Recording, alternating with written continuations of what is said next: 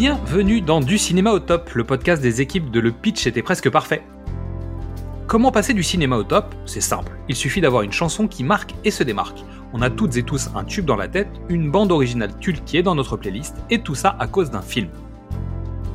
Encore un bon prétexte pour parler de cinéma, me direz-vous, et vous avez raison.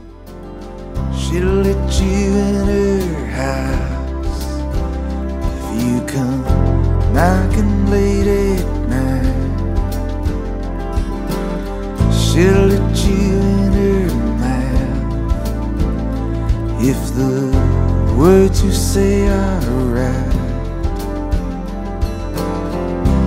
If you pay the price, she'll let you deep inside.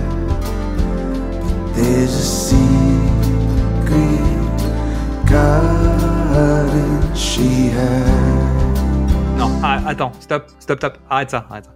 Non, je sais que c'est le premier épisode sur Bruce Springsteen au, au cinéma, parce qu'on a, on a dit ça, hein, t'es d'accord avec moi, on avait dit ça. Bonjour, oui, on a dit ça-. Mais on peut pas commencer comme ça.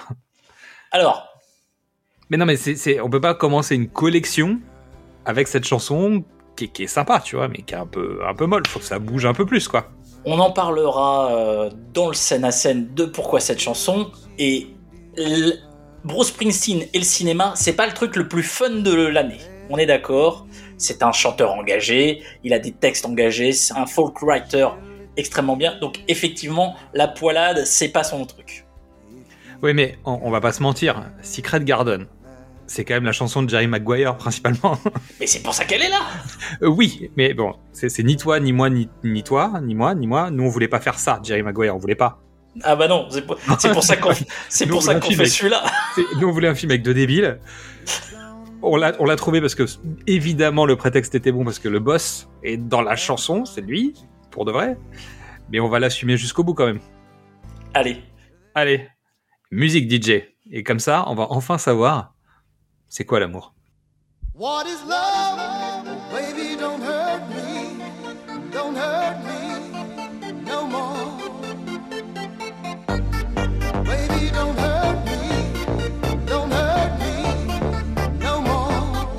Bienvenue dans Du cinéma au top, le podcast qui vous est proposé par l'équipe de Le Pitch était presque parfait. Comment passer du cinéma au top? C'est très simple. Il suffit d'avoir une chanson qui marque et se démarque. On a toutes et tous un tube dans la tête, une bande originale culte qui est dans notre playlist, et tout ça à cause d'un film. Quand un bon prétexte pour parler de cinéma, me direz-vous, et vous avez raison.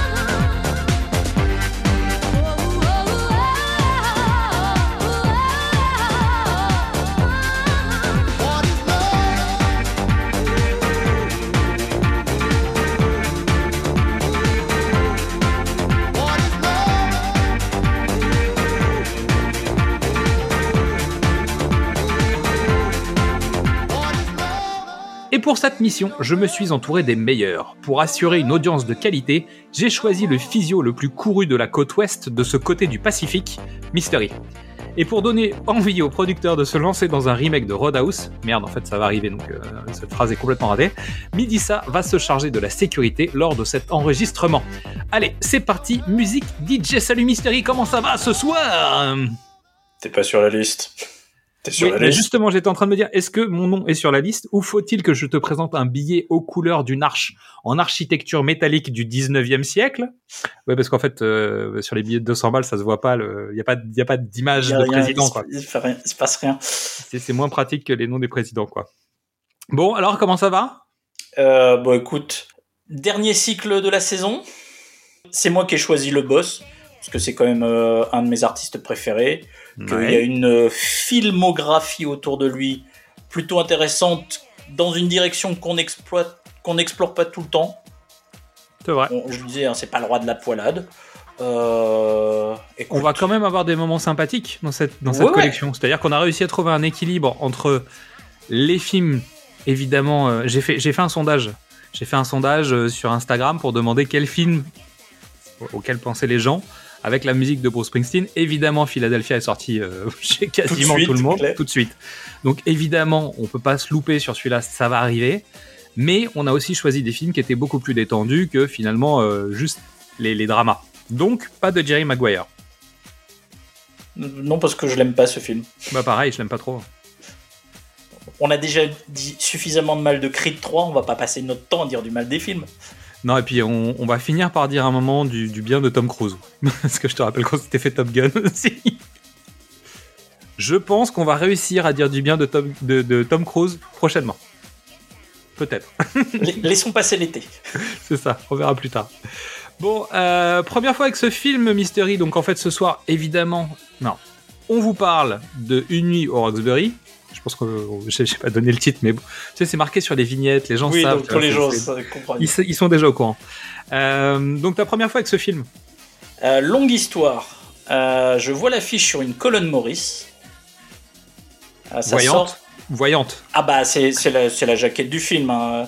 c'est voyant. Et ça, ça pique les yeux. Je dis putain ça a l'air très très très con. J'ai quand même eu le droit à Dumb and Dumber. Je me dis est-ce que c'est la suite? L'affiche est pire quand même. Hein. L'affiche est pire, mais tu, tu, tu sens que tu sens que ça va piquer. Malheureusement, c'est ça sort les- genre une semaine durant l'été où moi je suis pas à Paris. Je le Mhm. loupe. Mhm. Euh, le temps passe et dans ma médiathèque, car oui, dans les médiathèques, vous pouvez trouver des films. Il- entre un Kurosawa, euh, un Renoir, euh, pour, tu vois, pour faire ma culture cinéma à ce moment-là, je tombe sur ce putain de film. Donc en Et fait, donc- en train de me dire, tu vas à la médiathèque, t'as du Renoir et tout ça, et en fait, tu vas choisir Ah nuit mais- au Roxbury. Ah non, mais je, pour mes, Ah, tu mes, prends les trois. mes trois films de la, de la quinzaine, c'est euh, La règle du jeu, C'est Le pour chat- t'équilibrer. Le château de l'araignée et Une nuit au Roxbury. Ok. Bah écoute, Voilà. euh, pour tous les gens qui travaillent en médiathèque, merci de faire des sélections aussi variées parce que sinon Mystery n'aurait pas cette culture cinématographique. Et euh, donc je le regarde. Ils sont moins tâcherons que Dumb and Dumber, on est d'accord. Ouais, ils sont plus cons que Wayne et Garth. Ils sont plus. co- Et, et en fait, là, tu sens la- l'affiliation Wayne et Garth, Ah oui. évident. Et c'est le début d'une relation euh, pas, pas passionnée, mais euh, Will Ferrell rentre dans mon univers et euh, c'est un mec que j'aime beaucoup. On va en reparler. Euh, ok. Tu connaissais le sketch du SNL parce qu'il faut raconter Rien le contexte global. Tu savais rien du tout en fait Ah non, du, mais du on est en 98, euh, j'ai même pas j'ai même pas de numéris ou de bebop, j'ai rien, j'ai pas internet, j'ai accès à que dalle quoi. Ok. Juste quand je regarde le générique, il y a Lorne Michaels doit être crédité Et donc et ça euh, je, je, je, je, je tilte, je fais ok d'accord, c'est les nouveaux mecs du SNL. Ok. J'ai- Je n'ai que ça. Bon, bah toi t'es mieux que moi parce que moi je l'ai pas vu à l'époque, je l'ai vu pour l'émission là. Donc... Donc moi je connaissais que le sketch, donc j'avais, je, connaissais le principe du sketch du SNL, parce qu'évidemment euh, comme beaucoup j'ai vu les mèmes circuler sur internet. Donc c'est un film de mèmes hein, euh, aujourd'hui. C'est un film culte pour euh, beaucoup d'Américains en tout cas. Après moins pour nous sans doute, mais pour beaucoup d'Américains. Et je connaissais le sketch principalement parce que euh, bah, parce qu'ils étaient trois normalement. Parce qu'il y en a un troisième et que- Il y a toujours un troisième. et qu'il n'est pas dans le film. C'est ça. Et, et surtout, en fait, c'était devenu un sketch récurrent du Saturday Night Live où le troisième larron est toujours un personnage différent. Ah non, mais au départ. Au départ, non. Au départ, non. Au départ, on le dit, c'est Jim Carrey. Oui. Et il devait faire le film, et puis tout d'un coup, euh, bah, il y a. Il y a succès, quoi. Il y a Stanley Ipkiss euh, et Ace Ventura qui changent la donne. Et il Ça. dit Ah, je suis plus disponible. Il y, a, il y a le fait de parler avec des pastilles de menthe avec son cul euh, qu'il l'appelle au public, tu vois, c'est normal. Euh, donc oui, en fait, Jim Carrey ne vient pas. Et donc ils se retrouvent à deux en disant bon, on fait quoi? Mais ils font, ils font le même sketch. Et à partir de ce moment-là, le sketch est aussi euh, réutilisé en changeant l'invité, en fait. Ah bah, de toute façon, le Saturday Night Live, c'est les rois du recyclage. hein. Il y a un sketch qui marche, ils te refont trois fois le sketch avec euh, l'invité d'honneur du jour. C'est ça. hein. Donc ce qui veut Zéro dire que honte là-dessus. Dans, dans leur sketch de, de débile là, euh, donc les, les fameux mecs refoulés des boîtes de nuit, et encore, hein, boîte de nuit, je suis au sens très très très très large du terme. Euh, on a vu euh, donc euh, Tom Hanks, Martin Short, Alec Baldwin, Sylvester Stallone, donc voilà quoi. Et des femmes aussi. Je sais pas la liste exhaustive de tous ceux qui l'ont fait, mais et je peux pas vous inviter à aller les regarder sur internet parce qu'en fait, euh, bah, le SNL a disparu d'internet. Ah oui, NBC a mis un coup. Depuis qu'ils ont sorti Peacock, ils ont mis un coup de. de siphon terrible. Donc on retrouve que celui de Jim Carrey, l'original quoi, le- le- Ouais. Qui fonctionne toujours sur la musique de What Is Love. C'est ça le gimmick en fait. Bah oui. Et ils bougent la tête comme des débiles, euh, et on retrouve le concept de Wayne's World dans la voiture quoi. C'est- Il y a un peu de ça. Il y a de ça, ouais. Mais le. le la... Il y a beaucoup de Wayne's World dans ce film. Mais Parce qu'ils sont pas foulés pour l'écrire. ouais, mais en même temps ils ont leur ton, leurs personnages sont construits. vous, avez, vous avez entendu, j'ai pris une longue inspiration avant de... Mais il, il se passe un truc quand même. Ils ont créé leur univers à eux. C'est-à-dire que et ce qui est rigolo, c'est que c'est un, en fait, c'est un sketch qui à la base se passe dans le Saturday Night Live. Donc c'est un sketch qui a lieu à New York, donc est dans l'univers de New York. Et là, ils l'ont déplacé à Los Angeles, ce qui est indirectement un non-sens en fait, parce que c'est des mecs de Beverly Hills en fait qui vont, euh, qui ont une vie, qui ont une vie qui est quand même relativement posée. C'est-à-dire que le, le père gagne très très bien sa vie. Sauf que. Non, mais ils gagnent bien sa vie. C'est-à-dire, ils ont une Oui. jolie maison, euh, tu vois, ils sont dans un quartier un peu huppé, tu vois, c'est pas, c'est pas des. C'est pas des zonards euh, de, de Ah, banlieue qui vivent dans la cave des parents, quoi. Je suis pas d'accord. Oui, alors, oui, on est un cran au-dessus, mais ça reste des prolos. C'est c'est des, c'est des prolos embourgeoisés, tu vois, qui, Oui, qui, c'est- qui n'ont rien construit eux-mêmes. Le père, il a construit son truc avec sa petite boutique, oui, quoi. exactement. Non, mais le, le, le père est un self-made man, un peu prolo. Les deux gamins, les deux abrutis sont. euh, Des jeunes arrivistes, tu sais, des, des gens qui ont eu les poches pleines sans, sans, sans bosser, quoi. Ouais, voilà, on est d'accord. Donc c'est des branlos. Euh, historiquement parlant, c'est notre officiellement deuxième film du SNL, mais on l'avait déjà dit, les Blues Brothers, C'est un film du SNL. c'est un film du SNL, et SOS Fantôme, dans les grandes largeurs, est un film qui, a, qui doit beaucoup au SNL, Bah oui. quand même. Mais c'est pas Lord Michael qui produit ni les Blues Brothers, ni SOS Fantôme, donc Donc, on va considérer que c'est pas tout à fait ça. Mais euh, les Blues Brothers, c'était un sketch du SNL et euh, Wayne's World aussi, tout comme une nuit à Roxbury. Voilà. Est-ce que tu as d'autres choses à dire? Euh, L'équipe technique est intéressante. parce Oh que oui. C'est alors les deux stars, donc Will Ferrell et Chris Kattan, qui sont les les deux mecs qui cartonnent le plus euh, à ce moment-là au Saturday Night Live. On est dans une période de creux parce que Adam Sandler est parti et lui il faisait tout tout seul avec Chris Farley. euh. Donc il y a un creux, il y a une nouvelle génération qui arrive, il y a un, un sketch qui marchouille, on exploite tout de suite. Euh, Chris Kattan est un mec un peu bizarre, voire Un peu très particulier. bizarre, Ouais, un peu particulier. voire très très bizarre. Et Will Ferrell, euh, on- je vais pas vous faire un de dur, mais en fait, toute la carrière de Will Ferrell est, est là en fait. Dire tu Bah, son personnage de scène est là. c'est le début. En fait, c'est le début, mais en même temps, euh, tu regardes Step Brothers, donc euh, Ah, ben, Frangin c'est- malgré eux, qui a, qui a 20 ans de plus, c'est le même film. C'est le même pitch. Euh, il a, il a une, une, une naïveté enfantine qui est celle de Elf. Exactement. Euh, il est con comme euh, Bobby Ricky. Je- Il est droit dans ses bottes parce qu'il est borné, tu sais, dans sa, Voilà. dans sa manière de penser, comme dans Very Bad Cops. Enfin, en tout cas, le personnage Will Ferrell, Will Ferrell et les, les, les différentes briques qu'on a pu découvrir à travers le temps sont quasiment toutes là. Je mettrais euh, quelques petits films d'auteur par-ci par-là, euh, tu vois. Ouais, on est d'accord, mais le, le Will Ferrell euh, qui plus tard euh, va, en- va enchaîner les succès avec Adam McKay, ce personnage-là, il existe là. quoi. Oui.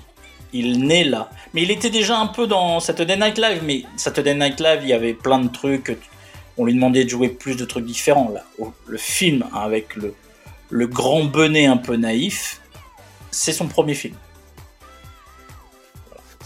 Euh, l'auteur, euh, donc c'est les deux gars qui écrivent avec Steve Coren. Oui. Euh, alors Steve Coren est un auteur un peu bizarre. j'ai, du mal. Et j'ai du pas du mal. Mais il est Euh, très content de lui. Il s'aime beaucoup. Il travaille sur les deux dernières saisons de Seinfeld comme comme script doctor, euh, story editor. Donc il suit un peu le truc. Il vient quand Larry David est parti, c'est ça? Non, après encore, encore après. C'est la troisième équipe. D'accord. Euh, donc il écrit des trucs sympas, hein. il y a des sketchs euh, de la 8ème et la 9ème saison où il y a des bonnes idées. Euh, c'est lui qui écrit Bruce Almighty, Ok. Donc euh, Bruce Tout-Puissant. voilà. Donc qui est une bonne comédie, qui est sympa. Mhm. Et ensuite, Ah, euh, SNL pour le premier, SNL pour le deuxième, quand même. Enfin, tu vois, les... et ensuite il fait euh, Jack and Jill. j'ai pas Le, vu ça. le film d'Adam Sandler où il joue sa propre sœur. Avec, avec Gad Elmaleh et Al Pacino dans son propre rôle. Je vous le dis tout de suite, c'est un des pires films que j'ai vu de ma vie. De toute manière, un comédien qui se grime en femme dans un film euh, comédie dans lequel il joue, c'est rarement réussi, quoi. Ça s'appelle Madame Doubtfire. Ouais, mais justement, en fait, n'est pas Madame Doubtfire ou Tootsie qui veut, tu vois ce que je veux dire? Bah oui, exactement. Voilà. Euh, Et je pense qu'avec le recul, même Madame Doubtfire doit être bizarre aujourd'hui. Un peu, un peu, un peu forcé. Oui, il y a un peu. Donc John compliqué. Fortenberry, le réalisateur, quelque chose à dire? Euh, c'est, bah, euh, on lui connaît pas une grande carrière. En fait, c'est un professionnel de la, de la comédie. Ça Oui. enchaîne. euh, c'est, faut tu sens bien que c'est un petit produit, c'est un petit film. euh, on tourne ça euh, entre deux saisons. On n'a pas le temps, on y va. Quoi. Donc c'est un mec efficace. Oui. Le mec Après, fait le job, quoi. Non, il n'y a rien de notable. Mais le casting, en fait, il y a plein de clins d'œil et plein de choses, mais il n'y a rien de notable. euh, Il n'y a, rien de tout à fait notable. Non, mais c'est, je veux dire, le mec, il a, c'est un réalisateur de télé, mais il a fait, euh, il a fait des Arrested Development, euh, il a fait des, euh, fait- Everybody Love Raymond, The King of Queens. Tu vois, c'est un, c'est un mec, c'est un spécialiste de la comédie. Il sait comment, comment bien placer. placer sa caméra, quoi. Ouais. Et laisser les comédiens faire leur job. Il y a, il y a quand même un peu plus de mise en scène que dans un, dans un mauvais truc. Je veux dire, tu vois, Ah, Il y a plus de mise en scène que dans un sketch du SNL, c'est sûr. Non, mais tu vois ce que je veux dire, oui. la mise en scène, elle est pas ouf. Le mec te raconte rien avec ses plans. hein. On, va, on va pas se mentir. euh, Non, parce qu'il a pas le temps, parce qu'on Oui. est dans l'efficacité. C'est pas, non, mais c'est surtout pas le sujet. C'est pas ce qu'on lui demande. On lui demande de filmer une séquence pour laisser ses comédiens faire les cons dedans. Ouais, Et ça marche. Après, il est là, on il capte les trucs, il est au bon endroit quand il faut. Bah, je veux dire, quand il faut être plus proche parce que les émotions vont se passer plus près ou que les gimmicks de personnages vont se faire de manière intimiste, il est là. Euh, quand il faut une scène un peu plus large, bah, il est là, même si on en reparlera peut-être de la scène de danse qui est pas non plus euh, miraculeuse, quoi. Mais dans l'ensemble, voilà, au moment où il doit cadrer d'une certaine manière pour que ça marche dans le plan, ça le fait. on, on en a parlé pour la trilogie Cornetto. Hein. Il y a un moment donné, si tu veux faire de la mise en scène drôle, comme euh, l'a fait Edgar Wright, ça prend du temps, ça prend ça. du découpage. Ça... Là, il n'y a pas le temps. On y Ouais, va. Surtout, ouais, entre deux On saisons, faut y aller, quoi. On en avait parlé pour les Spice Girls déjà, euh, il me semble. Et euh, on en a parlé pour quoi d'autre? On a eu des films avec ce genre de situation où en fait il fallait tourner. Bah, Wayne's World, c'est un peu le principe, hein, c'est de dire Ah bah. il, faut, il faut tourner absolument le plus vite possible de manière à ce que les comédiens puissent repartir jouer. Parce que on n'arrête pas Saturday Night Live. Quoi. Et comme c'est les stars du moment, de toute façon, c'est pas discutable. Ok. euh, Est-ce que tu tentes le pitch du film? Euh, deux, frères totalement cons comme la lune tentent désespérément de rentrer dans un club UP en rêvant eux-mêmes d'avoir le leur. Une nuit de folie va peut-être leur ouvrir les portes du succès. J'aurais dit une nuit de folie va peut-être leur ouvrir les portes du paradis. Ah, Ou du Roxbury, ça marche aussi. Mais bravo, bah, j'ai quasiment la même. Mais des, des imbéciles comme la lune, des bêtes comme. T'as dit quoi? Euh, con comme la lune, je pense. Con comme la lune, c'est typiquement l'expression qui leur va à merveille. Moi j'avais noté toxique, immateur, stupide, pour ne pas dire débile, mais con comme la lune, ça veut tout dire. Mais ils sont toxiques, c'est-à-dire que le recul qu'on a aujourd'hui par rapport à ce genre de personnage, c'est qu'ils sont toxiques. Mais on va voir que pas complètement. Mon pitch, Tic Tac in the club. You can find me in the club, bottle full of bub. Mama, I got what you need if you need to feel the buzz. I'm into having sex, I ain't into making love. So come give me a hug, get into getting rough. Et Ouais. La, version, la version avant Disney+, la version euh, 50 Cent, quoi, tu vois. Avant, pas, pas, celle-là. Voilà, donc c'est tic et tac au bon club, quoi. C'est... euh, mon dieu. Donc le pitch officiel. Enfin, après 7 ans d'efforts, les frères Boutabi viennent de décrocher leur diplôme de fin d'études. Ils vont pouvoir réaliser leur rêve, devenir les princes des nuits chaudes de Los Angeles. Steve et Doug se présentent donc aux portes du très select Roxbury Club et se font immédiatement envoyer sur les roses. Mais le hasard d'une rencontre avec Richard Greco, un habitué des lieux, leur offre l'occasion d'accéder enfin à ce lieu peuplé de créatures de rêve. Commence alors pour les deux frères une laborieuse ascension vers le monde de la nuit. C'est ton résumé, hein. je veux dire, il n'y a rien de plus. euh. Ouais, ouais. Et, et en fait, c'est pas du tout le résumé du film. Quoi. Si C'est juste que pour pouvoir raconter une histoire qui dure une heure et demie, t'as besoin de rajouter heure. des trucs. Même pas 1h20. Ouais, une heure, euh, une Mais heure en fait, 22. c'est pas c'est pas c'est pas l'histoire du club. Le club, c'est un- c'est accidentel. C'est Prétexte. non, non, mais c'est même pas. C'est c'est une histoire secondaire. L'histoire principale, c'est de savoir si les si les mecs vont se ranger ou pas. What is love? Un, qu'est-ce que l'amour? Et deux, est-ce que tu arrêtes tes conneries? Et est-ce que tu rentres dans le rang et que tu rejoins les parents? C'est exactement ça. C'est vrai. Le club, l'histoire, c'est. Non, mais c'est la motivation, c'est la motivation. Non mais c'est leur, motivation à eux, mais c'est pas la motivation du film, c'est pas l'arc euh, narratif du film, c'est juste un C'est- est-ce que début, Est-ce que tu grandis ou est-ce que tu grandis euh, Est-ce que tu grandis selon la vision de tes parents ou est-ce que tu grandis selon ta vision du monde en fait? Voilà. C'est l'heure de la bande annonce. Oui? Non? Oui? Non? Oui? Non, oui, Non? non, oui, Non non, Oui oui, non.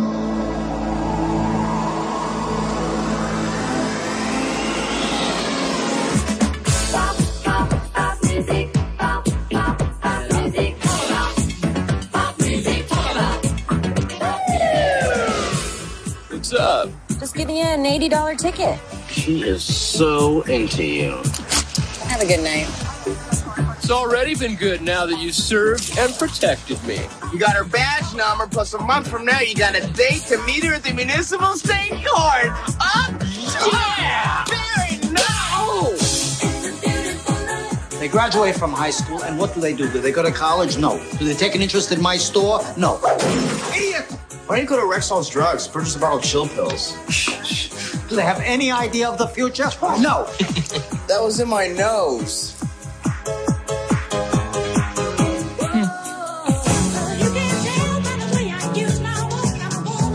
We are A club people. You guys want to make out or what?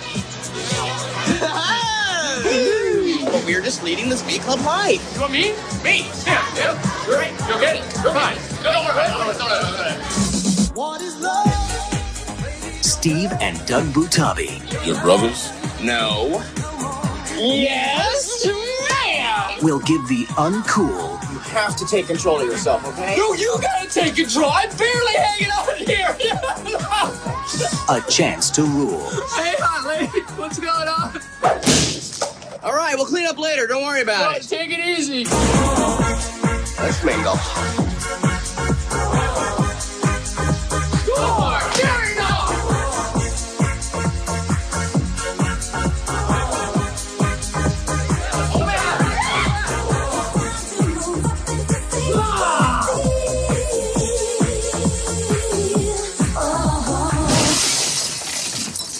I broke the window again. A night at the Roxbury. Hey, what's up? How you doing? Can we call you sometime, Pocahontas? You got a number? What's some of this? How about a little of that? All right.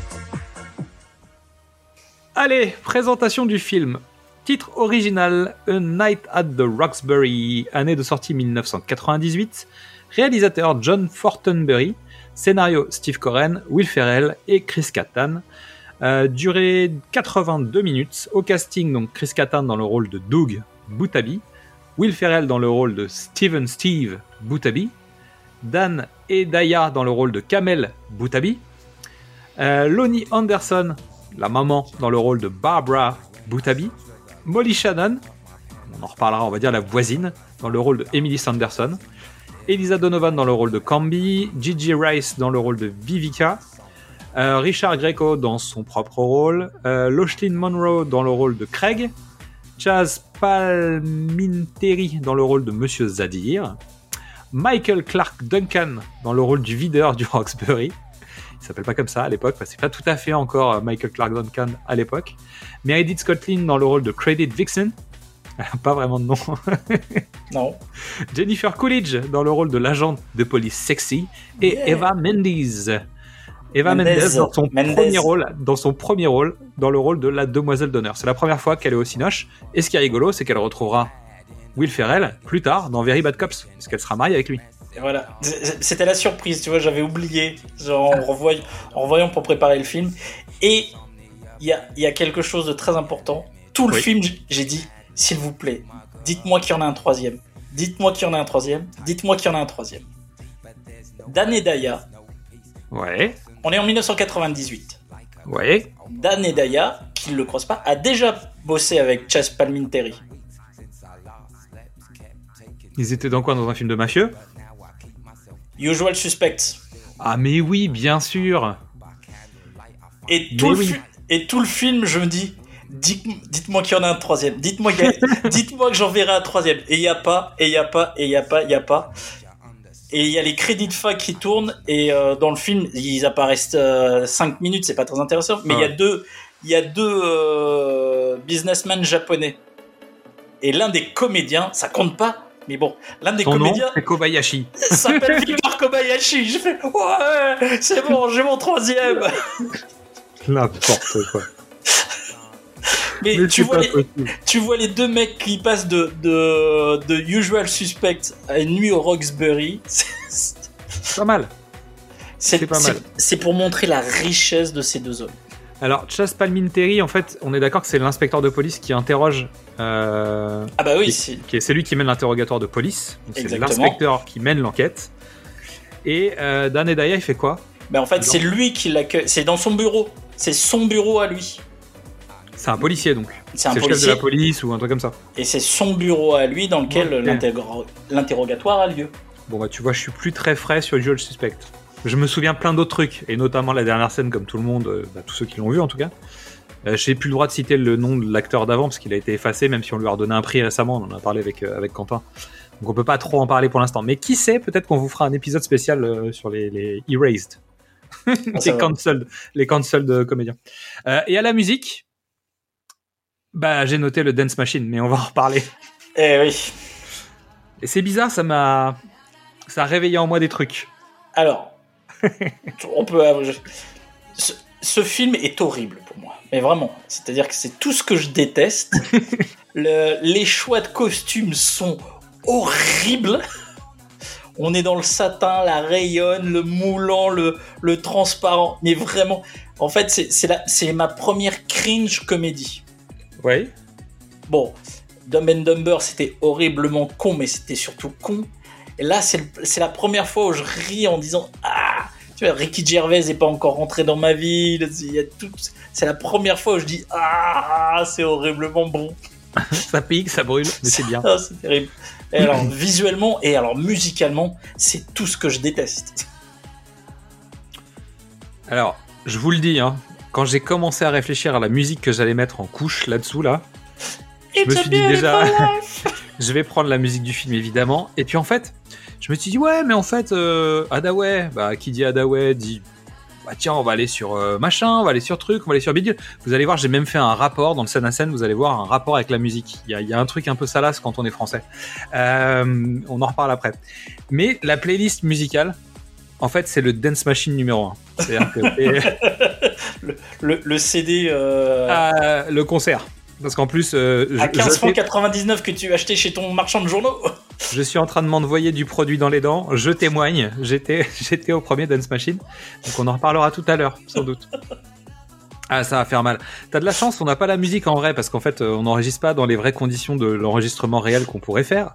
Donc en fait, il n'y a pas la musique pour Mystery. Mais normalement, Oh mon dieu. Ah, l'épisode va lui faire saigner les oreilles. Parce que vraiment, je peux te dire que tu auras tout l'Eurodance des, des années 90. Et Dieu sait que j'ai écouté des trucs sales dans les années 90. Et, et j'embrasse mon pote Flo, et, euh, et euh, avec qui on faisait des compiles horribles. On a même écouté de l'Eurodance allemande, tu vois, bah, des trucs euh, en allemand.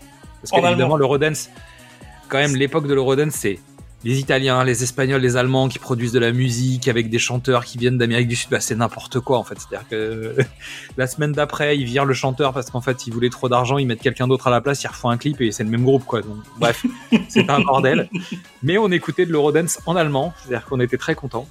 Euh, et donc, je, je vous mettrai plein de références à la fin euh, dans, dans, dans la fiche pour ceux qui ont envie de savoir pourquoi c'est ça là. Et ben voilà. Mais c'est ça l'amour.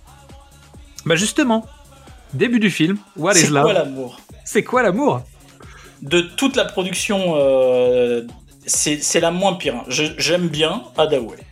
Ça va. Il a une belle voix, c'est soul. Ouais. L'orchestration, c'est de la bouse, on est d'accord. Oui. Mais, je veux dire, entre ça et Docteur Alban, euh, mon choix est fait. Ça dépend le morceau de Dr. Alban. hein. Euh, et un bisou à mon neveu au passage. Donc, c'est comme ça. Euh, comment dire? En fait, les covers que j'ai trouvés de What is Love, finalement, quand tu la joues avec des instruments différents, même du métal, parce que tu sais qu'il y a toujours, ils sont toujours là. toute Bah façon. oui, c'est Léo. sais, C'est Léo. Il est toujours là. Donc, What is Léo, il Love, fait n'importe quoi en métal. version métal, ça marche très bien. Ce qui veut dire que musicalement et vocalement, le morceau fonctionne. Voilà. Ce qui est évidemment un peu moins le cas de No Limit, par exemple. Mais sait-on jamais. Bref, donc la route, les néons, les clubs, montage de boîte, on est dans le sketch du SNL. Objectivement, c'est. Ah euh, bah, c'est une redite, là. Là, on est au générique, on est sur la redite. Donc, euh, on bouge la tête dans la voiture, on arrive dans une boîte de nuit, le Billboard Live, les gros lourds au bar, lui, toi, moi, lui, moi, moi, moi, toi, lui. Mais au moins, contrairement à ce qu'on on en a parlé dans Creed.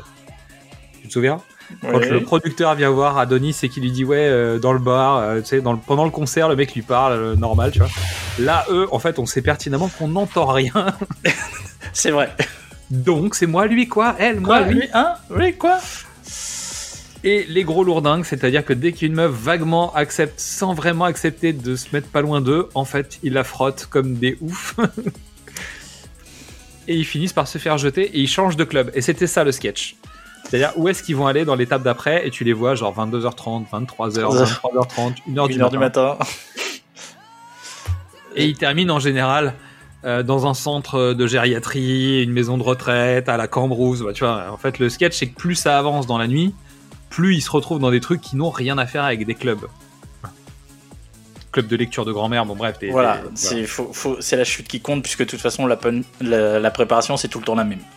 Exactement.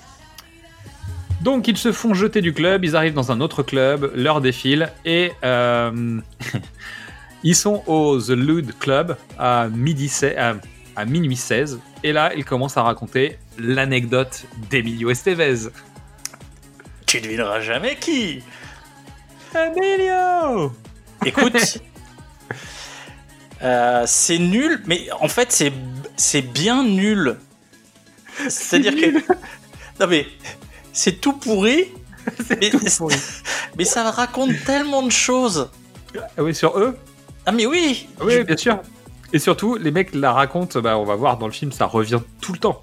Il y a même une séquence de training montage sur Emilio. Mais oui, mais je trouve ça, je trouve ça touchant parce que c'est vraiment, c'est leur, le seul truc qui leur est arrivé de leur vie, et c'est là où tu vois le, effectivement, dans le sketch du Saturday Night Live, euh, il se frotte au film, machin, etc. Ça faisait rire parce que il y a ce côté physicalité, mais ça peut pas passer dans un film d'une heure et demie. Et donc, comment tu fais? Eh ben, t'en fais deux, deux ringards.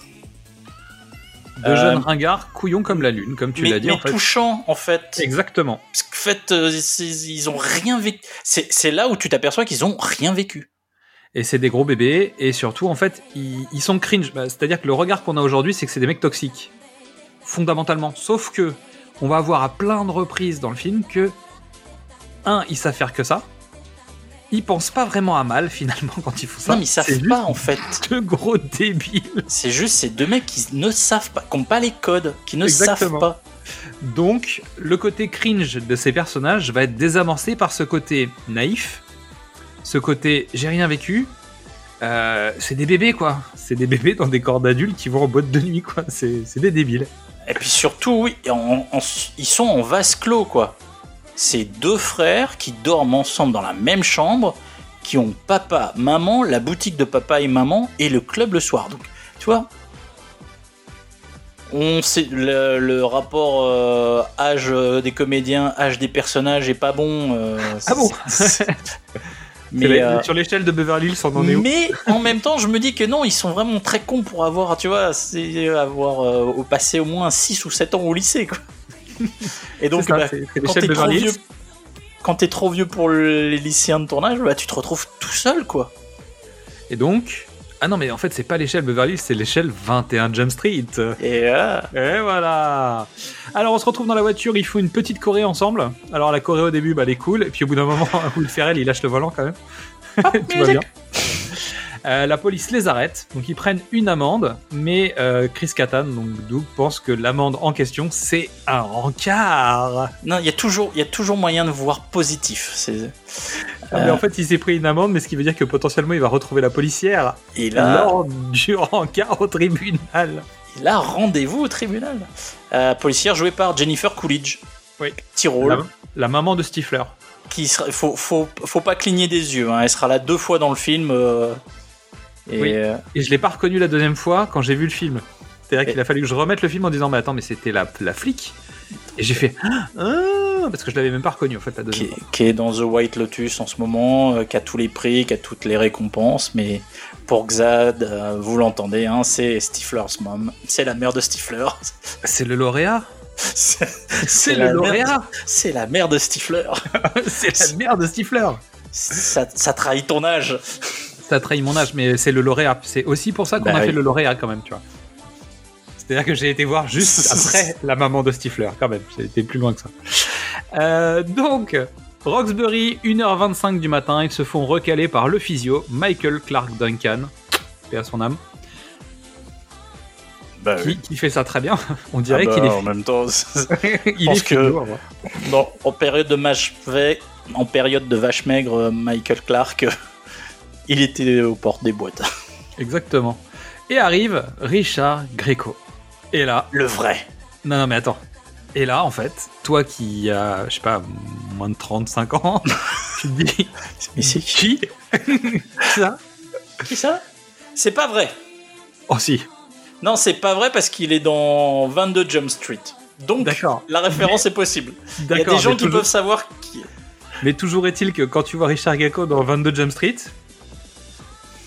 tu dis, mais c'est qui Parce que déjà, dans le 21 Jump Street, t'en voyais deux, et tu disais, lui, je sais qui c'est, parce que normalement, c'est un pirate, mais l'autre, c'est qui C'est Doug Penhall. Ouais, mais tu vois ce que je veux dire? Déjà, il y Euh, avait pas. le- voilà, Richard Grieco, le, le destin tragique, appelé à remplacer au pied levé euh, la plus grande star des années 90 et 2000 pour euh, allez quoi deux saisons, un truc comme ça? On va prendre son clone et on fera semblant de rien. Non, ça se voit. Donc voilà. Donc il arrive, lui il rentre normal, les autres sont là genre oh putain, oh putain, oh putain, c'est lui ils essayent de suivre et ils se font recaler évidemment. Donc ils se retrouvent dans la file d'attente et il raconte, c'est le fameux montage de Emilio Estevez à toutes les meufs qui sont autour de lui pendant tout le temps où ils attendent en fait.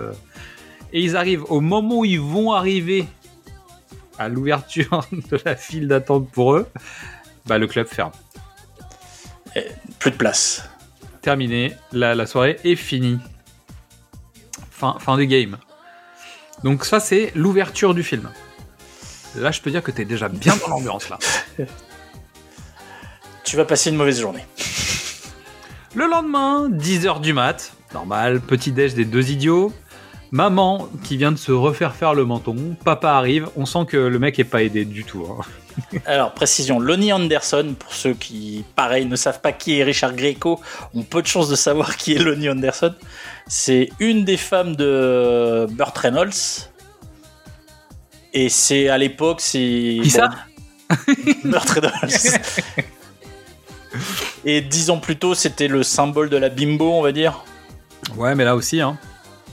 C'est Oui, non, mais tu Non, veux, mais là, mais je veux voilà, dire, Elle joue pas. Ce qui est rigolo, c'est qu'en fait, elle ne joue pas la milf. Mais, Mais c'est parce C'est que le terme n'existe pas encore. sans doute, mais c'est un peu le principe de la milf, sauf qu'en fait, c'est Barbie Girl qui va s'occuper de ses gosses, quoi, tu vois. Voilà. Dire attention les garçons, euh, de genre t'as pas mis ton écharpe, euh, et, et elle est, elle est attachante. Tu sais pas pourquoi elle est là, mais tu sais pourquoi elle est là, mais tu sais pas pourquoi elle est là. C'est terrible. Et son, et le, le- son mari, donc le père des garçons là, débarque. Tu sens que c'est lui qui a ramené toute la thune, donc en fait il a Bimbo, il a les Ah bah, deux il a- débiles, il a reçu le monde. wife, euh, oui. Euh, et il est, il est en dépression tout le temps. C'est-à-dire qu'à chaque fois qu'il arrive, le mec fait putain, mais vous êtes encore là, mais vous êtes nuls, vous êtes deux sous-merde, toi t'es débile, toi t'es con. et il doit composer avec cette famille de, de, de, de quoi. Et il part bosser, et au moment où il part bosser, ses fils ne le respectent pas parce que, bah, tu vois, on est des grands, hein. Ah, peut faire, on peut faire les, on peut faire les marioles. Et, on en arrive au démarrage de la musique Staying Alive. ma, ma séquence préférée du film. C'est là où mon cerveau, mon cerveau tourne. Je fais ok d'accord. Ça va, il faut, il faut, il faut lâcher prise. Donc les mecs descendent un boulevard, euh, voilà, de, de Beverly Hills. Je sais pas exactement où on se trouve, mais bon, un truc, euh, on sent que c'est un quartier un peu, un peu chicos, mais pas non plus euh, ultra chic. Ils sont sur le trottoir, ils sont sapés comme des charclos avec des pantalons en cuir et des t-shirts en, en, en filet de pêche, quoi, tu vois. Non, c'est pire que ça. C'est horrible. c'est c'est l'enfer. Et ils croisent une meuf. Et d'un seul coup, ils l'accostent comme des gros lourdingues. Ils se font savater par une nana. Normal. Ils se relèvent et ils repartent comme si de rien n'était. Tout content d'eux. Avec le fameux move des poils de nez. Oui. Où il s'essuie le nez bizarrement. Donc, les gens pensaient qu'ils prenaient de la drogue, mais c'est pas ça. C'est, on verra plus tard que quand ils se préparent à sortir, ils, ils utilisent donc les espèces de tondeuses pour poils de nez qui sont un truc très anglo-saxon et très américain, de, de s'enlever les poils de nez avec une espèce de mini tondeuse que tu fous dans ton nez. Et en fait, ça crée des poils et ça, ça t'as envie d'éternuer. Donc en fait, elle se frotte le nez, quoi. Ouais. Oui, oui, c'est Et justement, ils n'ont pas l'âge mental, bah tu vois, ils n'ont pas la préparation intellectuelle pour prendre de la drogue. C'est pas Ah. leur truc. Ça peut pas être. euh, ils- pas, ça, ça correspond pas à leur univers, quoi. Mais non, mais c'est des Et- mecs sains. en Plus. Exactement. Ils arrivent à la boutique de fausses fleurs de papa. C'est-à-dire que même le père, en fait, il est fake, même dans sa manière de vendre des produits, quoi. Tout est fake chez lui. Donc Doug, lui, il est responsable de la caisse. C'est normal parce qu'a priori, il sait rien faire et déjà, il a du mal à faire ça. Il gère pas. Euh, et surtout, on découvre qu'il a un petit jeu avec la nana qui autorise les cartes bleues. Il drague à distance. C'est ça. Alors, à savoir que il y a le sabot de CB. Alors ça, quand t'as plus de 35 ans, euh, tu Je sais, mais tous les autres, en fait, il y a plus personne qui comprend cette vanne. Et l'autorisation téléphonique pour avoir une carte bleue valide. Si tu veux, il y a quand même des trucs qui datent d'une autre époque, quoi. C'est- C'est un autre monde. Euh, surtout, en plus, euh, le système. Enfin, à l'époque, il n'y a pas de carte à puce aux États-Unis. Ils ont Oui, pas de puce. C'est que des cartes à sabot. C'est-à-dire, tu signes mais le papier, quoi. voilà. Avec Terrible. ton empreinte de carte bleue dessus, quoi. Et en même temps, il sait pas servir dans la machine à cartes. Quoi qu'il en soit, bah, je veux dire, le sabot, il sait pas s'en servir, donc il demande juste l'autorisation. Et puis on le retrouve en train de jouer avec des bonhommes. Bref, il- le mec est bon, voilà. Donc le père compose, fait ce qu'il peut. Il essaye de, de faire que Steve le remplace dans la boutique, mais bon. Il a tout mis ses espoirs sur Steve parce que c'est le moins débile des deux a priori. hein. Sauf qu'en fait, je suis pas sûr qu'il ait raison. C'est le moins rebelle des deux aussi. C'est le moins, c'est moins qui, c'est celui qui fait moins de vagues, c'est sûr. Donc ils vont charger le camion de livraison. Donc en fait évidemment Steve n'en a rien à foutre. Donc il balance les fleurs en plastoc de loin. euh, il fait des paniers avec les machins. Et débarque Emily Emily qui est donc la fille du voisin de boutique de la famille. Donc c'est pas la voisine vraiment, mais c'est la voisine de boutique. Et donc comme un boutiquier qui a une fille et un boutiquier a un garçon, qu'est-ce que tu fais? Bah t'imagines que tu vas les mettre ensemble. Là, ça, c'est l'histoire du film. Donc, on peut le dire, elle a le feu au derche. Et elle cherche, elle cherche le bon parti surtout. Mais en tout cas, elle est capable de tout donner pour le bon parti. C'est à la fois la cousine de Lara Flynn Boy de, de Wayne's World, Oui. et en même temps, c'est la tante de Alison Hannigan dans American Pie.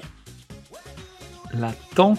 Enfin, c'est, tu vois, c'est l'héritière. Enfin, tu vois. Ah oui, oui, d'accord. Donc c'est Ali- Alison Hannigan de, ok, de American elle, Pie. elle- elle est collante comme Lara Flynn Boy dans, euh, dans Wayne's World. Donc l'ex-petite amie de Wayne pour ceux qui ont vu Voilà. le film. Donc elle est collante comme ça et visiblement le personnage de Will n'a pas envie, comme Oui. Wayne n'avait pas envie. Mais en même temps, elle a une- un appétit qu'on retrouvera dans American Pie.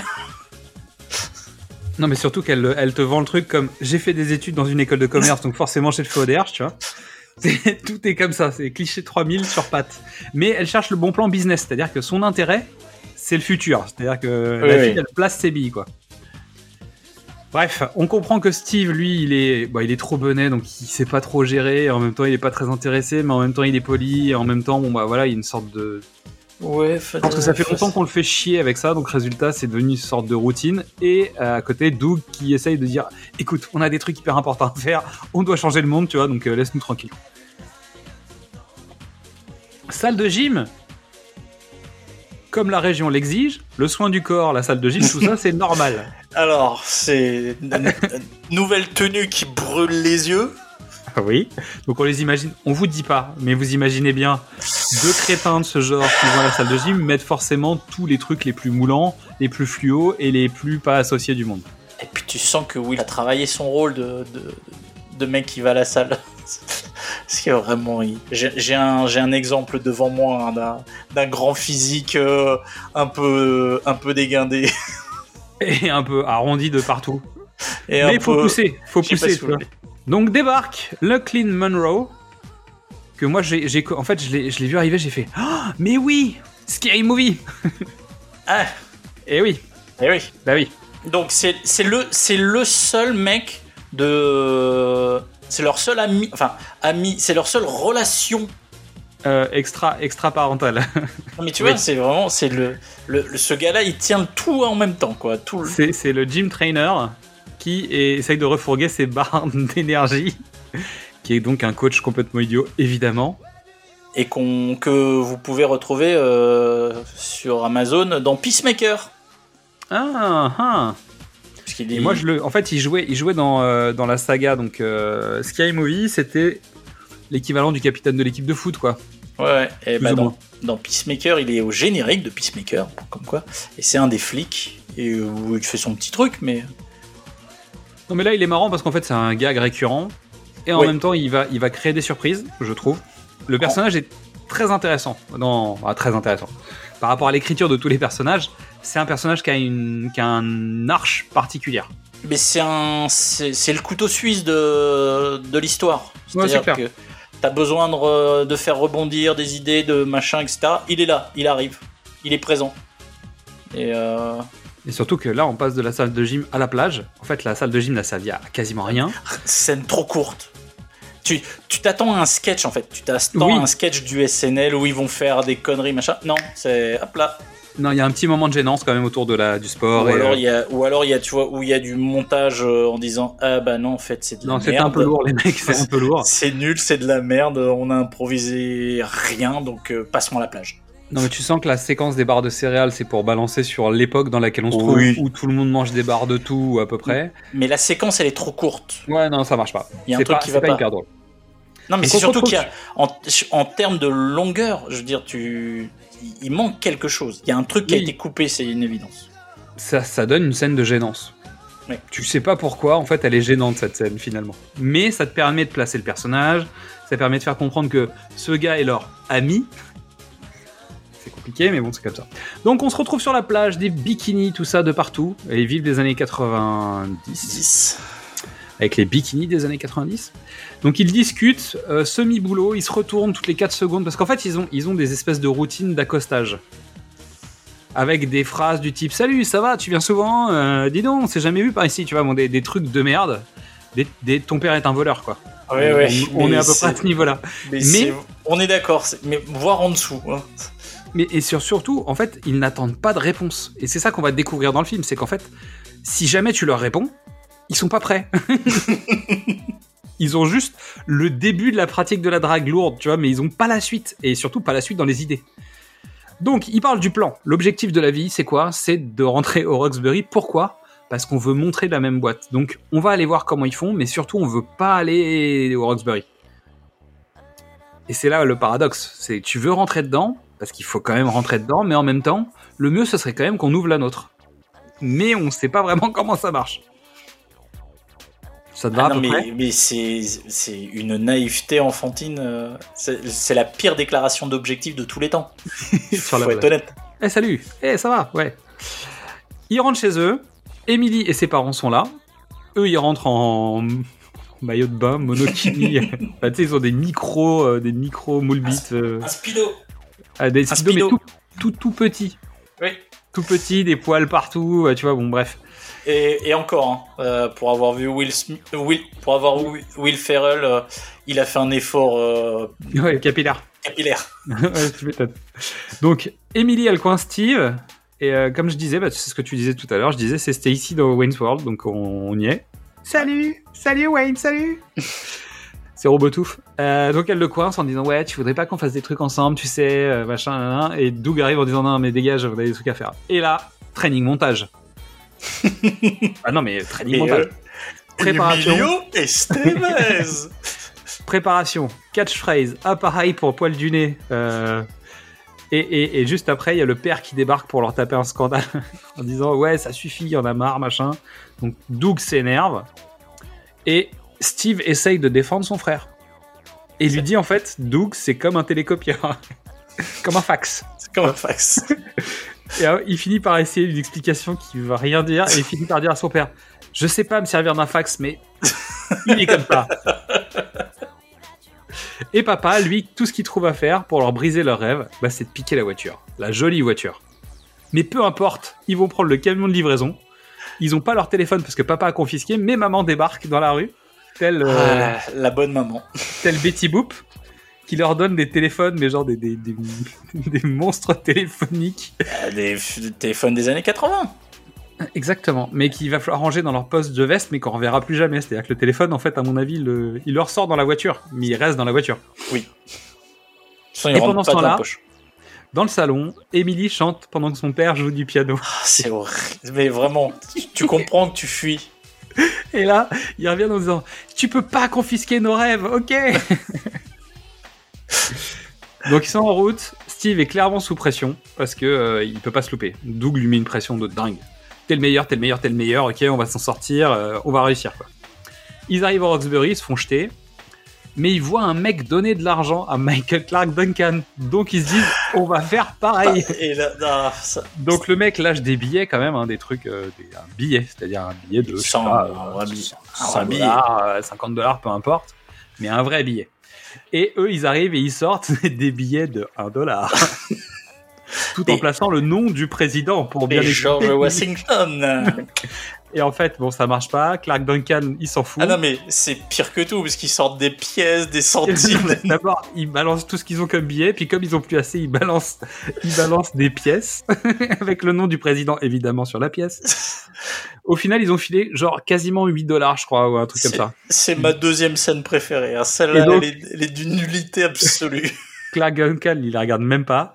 Ils ont tout mis sur son espèce de planche où il y a la liste, donc il penche juste la planche pour balancer l'argent par terre comme si c'était des trucs sales. Et voilà. Donc ils disent ok, ils ont compris les gars. Donc ils remontent dans le camion de livraison et ils cherchent un DAB. Et en fait, comme ils ne savent pas à quoi ça ressemble, toutes les boutiques ils s'arrêtent en disant c'est là, non c'est pas là. Vas-y avance, non c'est là, c'est pas là. Et à ce moment-là, le destin leur joue un tour. Une voiture leur rentre dedans. Mais qui ça peut bien être?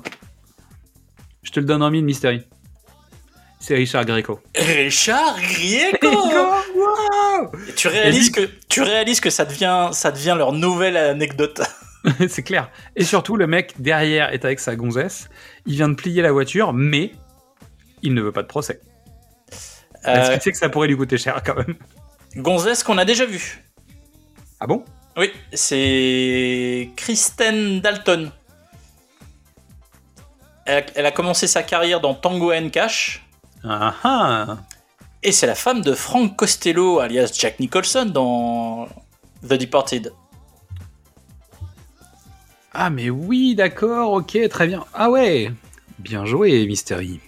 Ah, bah, Et tu renvoies vers un épisode. Bien joué encore, ah, bah, écoute, Bravo. ah, C'est beau, c'est beau, on aime. c'est la seule référence qu'on peut faire parce que tout le reste, c'est pas On possible. verra. Peut-être qu'on va s'organiser, on va peut-être trouver quelque chose.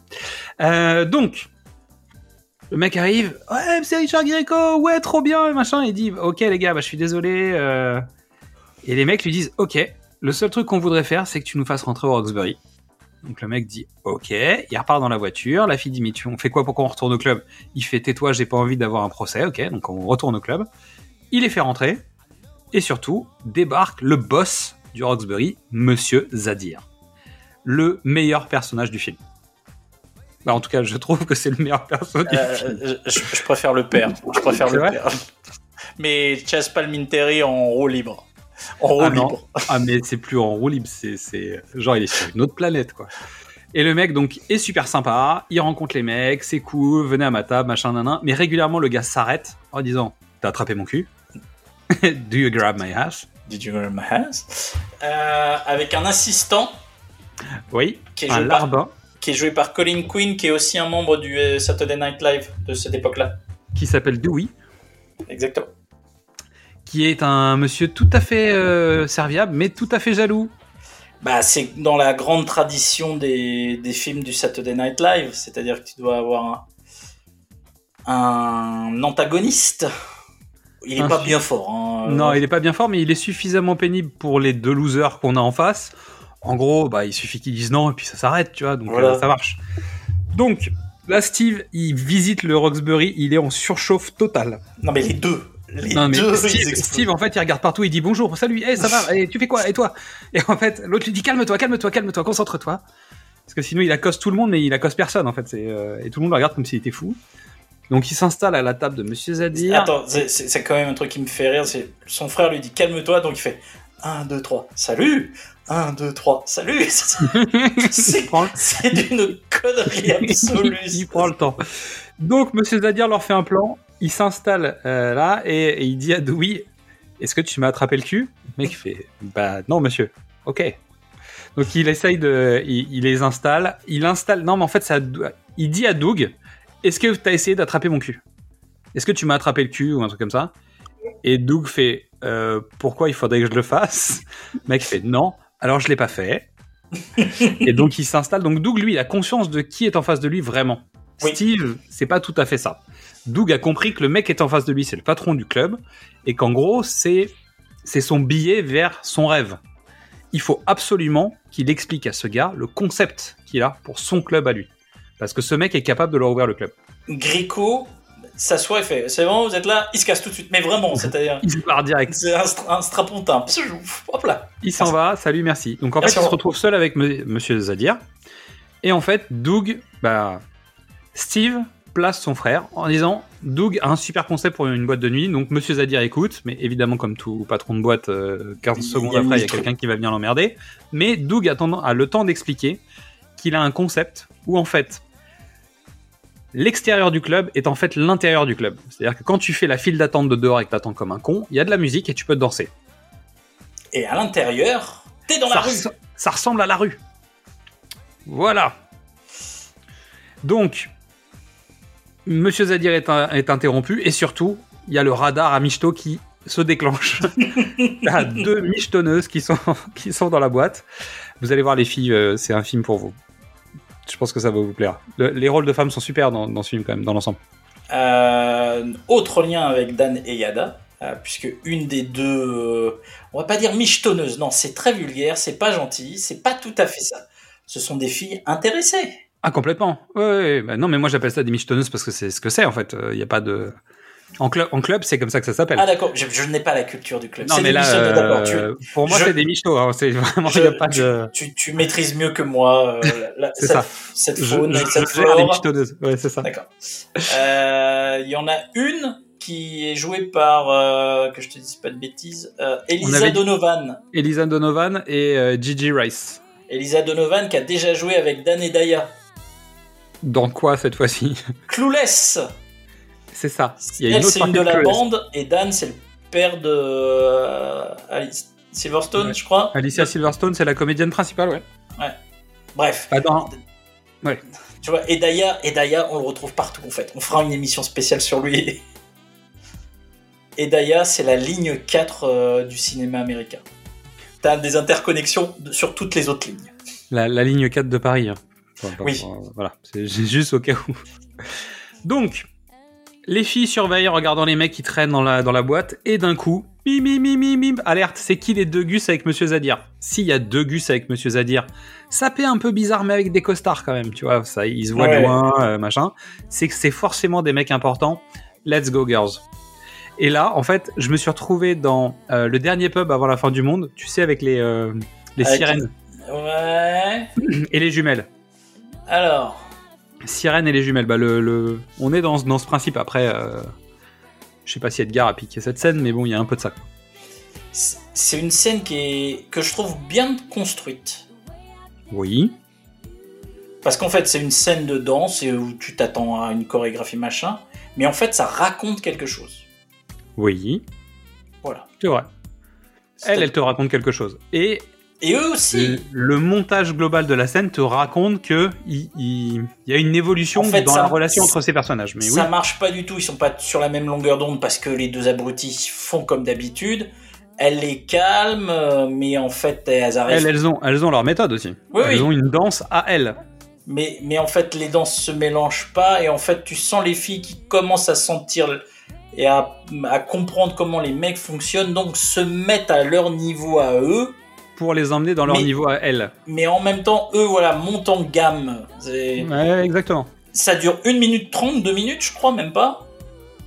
Oui. C'est très, c'est assez rapide. Mais en termes, tu vois, ça, ça aurait pu être une chorégraphie ou comme on l'a vu dans 1000 films. Non, ça raconte quelque chose. Donc c'est ce que j'appelle la séquence Queen of the Night, avec des chorés tout à fait douteuses. Ah non, mais c'est bon. nul parce qu'ils sont nuls, parce qu'ils savent pas danser, parce qu'ils ils ont pas les trucs. Que les filles, si tu laisses les filles faire, t'as as une, un truc comme t'en as vu dans 1000 autres euh, films. Non, là ça, ça fonctionne. C'est-à-dire que l'écriture de la scène fonctionne. Ouais. La réalisation est quand même pas dingue, hein. c'est-à-dire c'est plan fixe, euh, tu vois, un peu plan large avec euh, des figurants autour, c'est pas de la, c'est pas fou. Mais oui, mais toi, tu veux du Robert Wise partout, tout le temps, dès que dès qu'on Euh, ouais. L'entrée dans le club est pas mal. En Ah. termes de déplacement de cam, bon, tu vois, pas... on n'est pas dans Casino non plus, tu vois. Ah non. Donc on se retrouve dans la limo de Monsieur Zadir avec les filles. Et là, les deux frangins expliquent le concept du fluff en bombe. C'est comme de la chantilly, mais avec du fluff. Donc pour ceux qui connaissent pas le fluff, c'est du chamallow liquide. Ah, Donc c'est euh, voilà, c'est du marshmallow mais en, en bombe, donc le fluff qu'on peut acheter aussi en bocal et qu'on mange à la cuillère comme si c'était du Nutella, bah voilà, ce genre de truc quoi.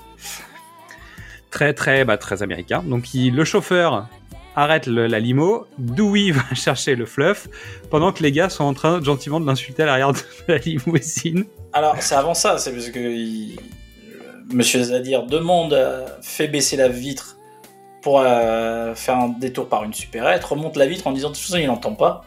Et donc les deux frangins se mettent à balancer des, des in- Des insanités, Des des, trucs de gamins, des, des trucs Mais de cours de récré quoi. Voilà. Ouais, tu diras que c'était vachement bien avec sa mère hier, et puis l'autre dit ouais, c'était super avec son père, et regarde quoi. Faut pas dire ça. Donc, il va chercher les bombes, Dewey. Doug sort de la limousine, en profite pour prendre le téléphone pour appeler sa copine de la carte bleue. Ce qui est très mignon, je trouve. Euh, la première scène, euh, c'était agaçant. Enfin, Ouais. elle- on la sent agacée. Là, en une scène, le, le rapport est différent. Exactement. Et en fait, il lui dit ça y est, j'ai accompli mon rêve. En fait, l'air de rien, il lui dit je suis rentré au Roxbury quoi. Et en même temps, ça fait longtemps qu'il l'a, qu'il, qu'elle l'a, qu'il l'a pas appelé. Donc, elle, chez elle, il y a un monde. Bah, qu'est-ce qui, qu'est-ce qui lui arrive? Ouais, comment ça se fait que je t'avais plus Bon, voilà, c'est un peu étrange, mais euh, ça veut dire ça fait 24 heures, parce que la veille, Oui, il était mais, en train de l'appeler. le mec, il appelle euh, six fois par jour, tu le sais bien. Exactement. J'ai trouvé ça très mignon. Et finalement, c'est avec pas grand chose qu'ils arrivent à construire le personnage, ou en tout cas te donner envie d'apprécier le personnage. Alors qu'on soit concret, le film pour préparer l'émission, je l'ai vu trois fois. Mhm. Mhm. Euh, donc j'ai fini par apprécier un certain, une certaine partie du film. Au bout de la troisième fois. À la fin de la première, j'ai dit à Mystery, euh, t'es sûr que tu veux faire ça? Parce qu'en fait, euh, je, vais, je vais le défoncer le film. En C'est horrible. Mais non, mais ils sont horribles. Mais ça, en fait, plus t'apprends à les connaître, mieux c'est. Mais c'est pas non plus, euh, c'est ça sera jamais mon film culte. Je l'ai Non. découvert trop tard. Mais on, en reparlera aussi après. Euh, on arrive chez Monsieur Zadir, donc grosse baraque de folie, gros stuff. Monsieur Zadir arrête de parler boulot, c'est-à-dire qu'ils veulent lui parler d'un truc. Il lui dit ouais, ce serait cool si on mettait un truc sur la piscine pour faire la piste de danse, machin. Il dit non les gars, on parle pas boulot là. Prenons un rendez-vous. Là les mecs sont comme des dingues. Ils sont comme des fous au point qu'une femme sort en monokini, donc les seins à l'air, leur demande de prêter une serviette et ils savent pas quoi faire de cette information. Ils la regardent pas et en même temps ils voilà, ils, ils gèrent pas quoi. Je pense que c'est la première fois que les deux voient un dessin. Qu'ils sont pas ceux de leur mère sans doute. Probablement. Voilà. Et en fait ils s'en foutent. Ah non, moi je les trouve. euh, Tu les trouves intéressés toi? Non, Ah, moi, je, les, je- je les trouve euh, comme des lapins euh, pris dans les phares. hein, que, et ils- Ah ouais. Juste, il y a, y a ri- il se passe rien, quoi. Parce que, Moi je crois que c'est le rendez-vous qui les a scotchés. Je suis pas sûr que ce soit la fille. Moi, c'est les, les- les- moi, c'est pour moi, c'est C'est les trop, trop d'informations. Ah, oui, mais voilà. trop d'infos. Ils, sont en train de devenir des hommes en une minute. Ils, ont, ils vont Mais- avoir un boulot et ils voient des seins. Donc leur copine les michto débarque et leur propose de s'isoler. Donc ils se retrouvent chacun dans une chambre avec leur copine. Et en fait, euh, ils racontent, ils parlent, ils parlent, ils parlent. Ils racontent l'histoire d'Emilio Estevez et machin et truc. Et en fait, les deux nanas font tout ce qu'elles peuvent. Pour le coup, honnêtement, elles me font de la peine. Parce que elles font tout ce qu'elles peuvent pour essayer d'intéresser ces mecs qui ne s'intéressent à rien, sont- qui ne comprennent rien, qui sont pas au courant de ce qui est en train de se passer. Jusqu'à ce qu'il y en ait une qui dit Mais attends, mais tu vas pas me dire que t'es puceau quand même. Et Tu l'as jamais fait. Non, tu l'as jamais fait. oui, bon, on se comprend quoi. Et, mais, mais, mais pas du tout, mais si, mais non, mais, mais si. Et pendant ce temps-là, l'autre dans la chambre d'à côté qui essaye de faire des techniques d'accroche, et la fille dit Mais attends, mais on, on est déjà ensemble, c'est- plus la peine, tu vois, t'as plus besoin de me brancher, c'est c'est fait quoi. Et là, les deux ils sont en ils savent pas quoi faire. Donc, avec la fameuse séquence de, de, de Will Ferrell.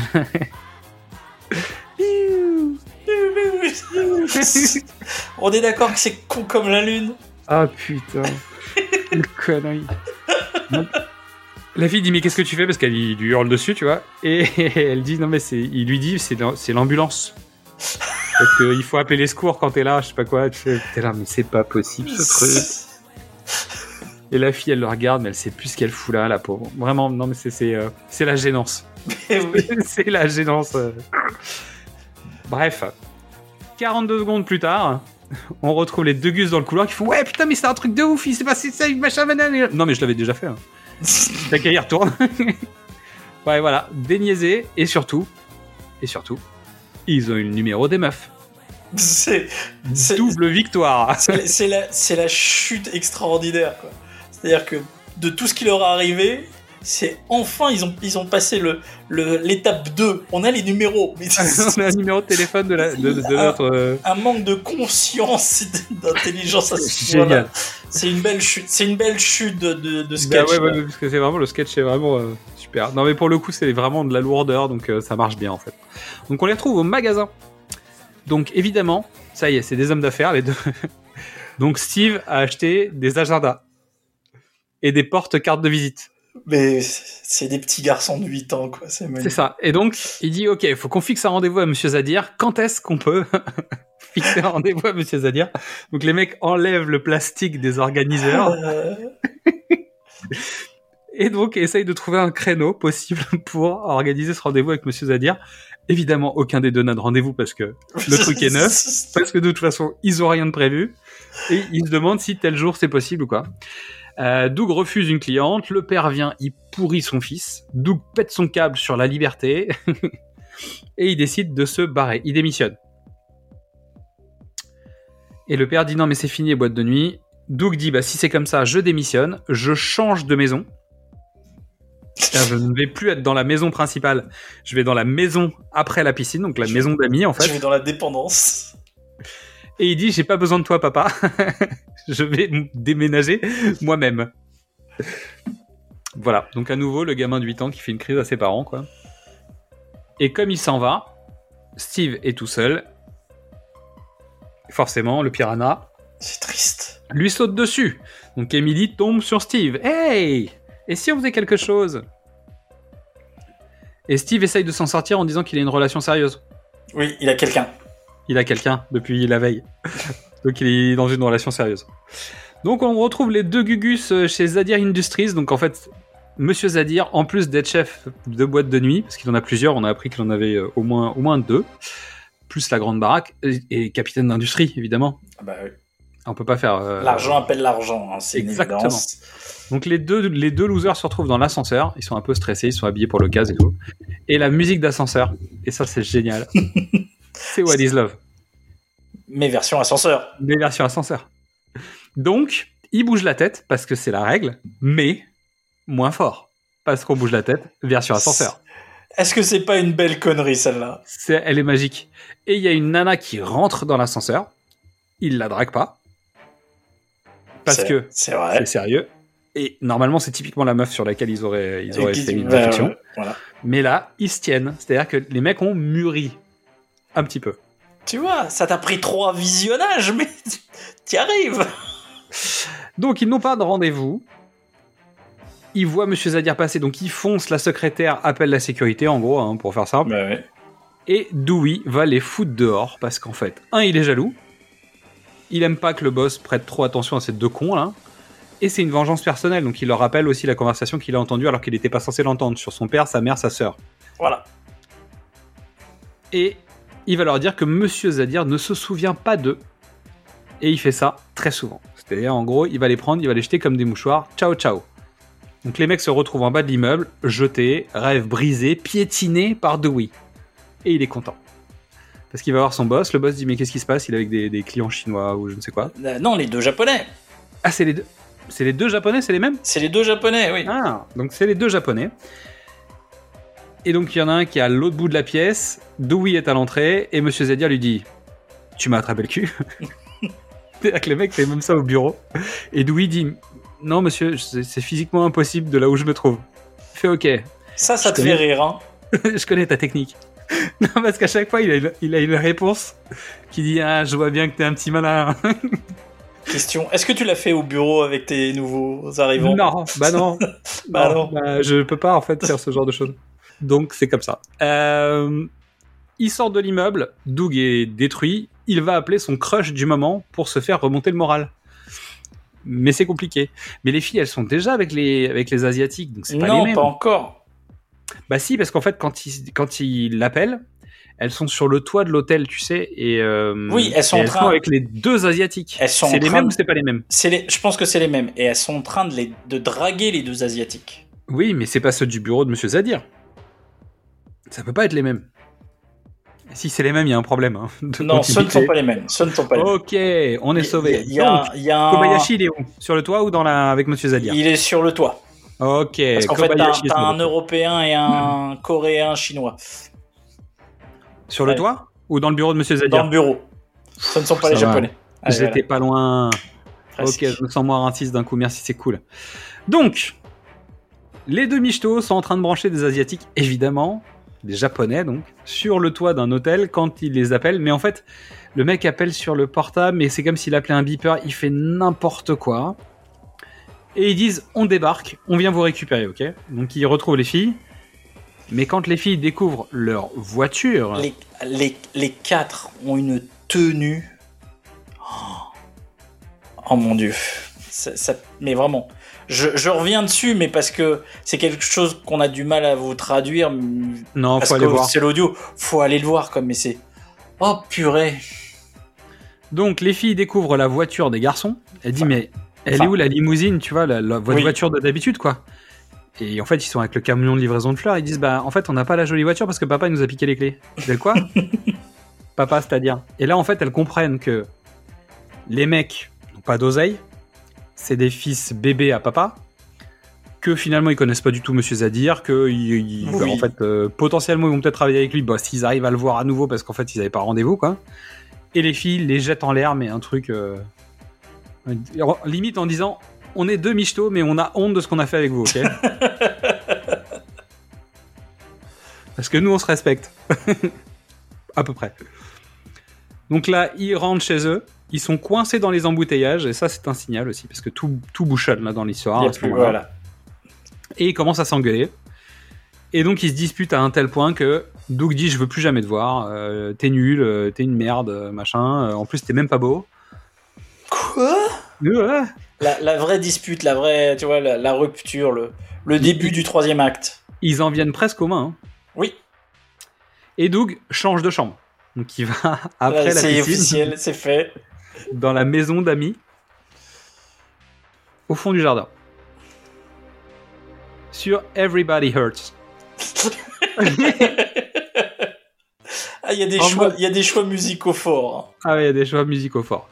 Pendant ce temps-là, Doug va au club tout seul, Steve est en dépression, et en fait Steve est triste parce que son frère n'a pas dit ouais c'est pas possible, en plus il a pas le câble dans la maison, dans la chambre pour Mais amis. s'il a le câble, oui, a mais il a pas HBO. il a Cinemax, mais ouais mais il a pas HBO. Tu te rappelles du TiVo? Eh oui. Eh oui, c'est le TiVo de Tropic Thunder, c'est la même. Donc Steve est à la salle et Emily lui tombe dessus et elle le verrouille. C'est-à-dire, c'est genre, elle le verrouille total, quoi. Euh, C'est très fort parce qu'il dit Ah, J'ai subi c'est pas le moment parce que j'ai une rupture et, et il me faut du temps pour euh, soigner cette blessure émotionnelle. Et elle lui dit, si tu veux, euh, on peut se voir et puis on peut coucher ensemble. Et, et elle lui dit, mais genre, si on se voit samedi, c'est ok. Et il fait, ouais, samedi, c'est bon. samedi, ce sera fini. Et donc là, on, on, on a une sorte de montage de leur encart sur Carlos Whisper. Sur une cover de Carles Whisper. Ouais, mais quand même. Mais Carles Bon, en fait, Whisper. il, il- il est aussi noche avec elle ou au théâtre ou je sais pas quoi. Et en fait, il passe son bras comme les gamins, tu sais, au-dessus Oui. de son épaule. Elle, elle attrape sa main, elle le fout sur ses boobs et t'es là en train de dire c'est n'importe quoi. J'adore ce film.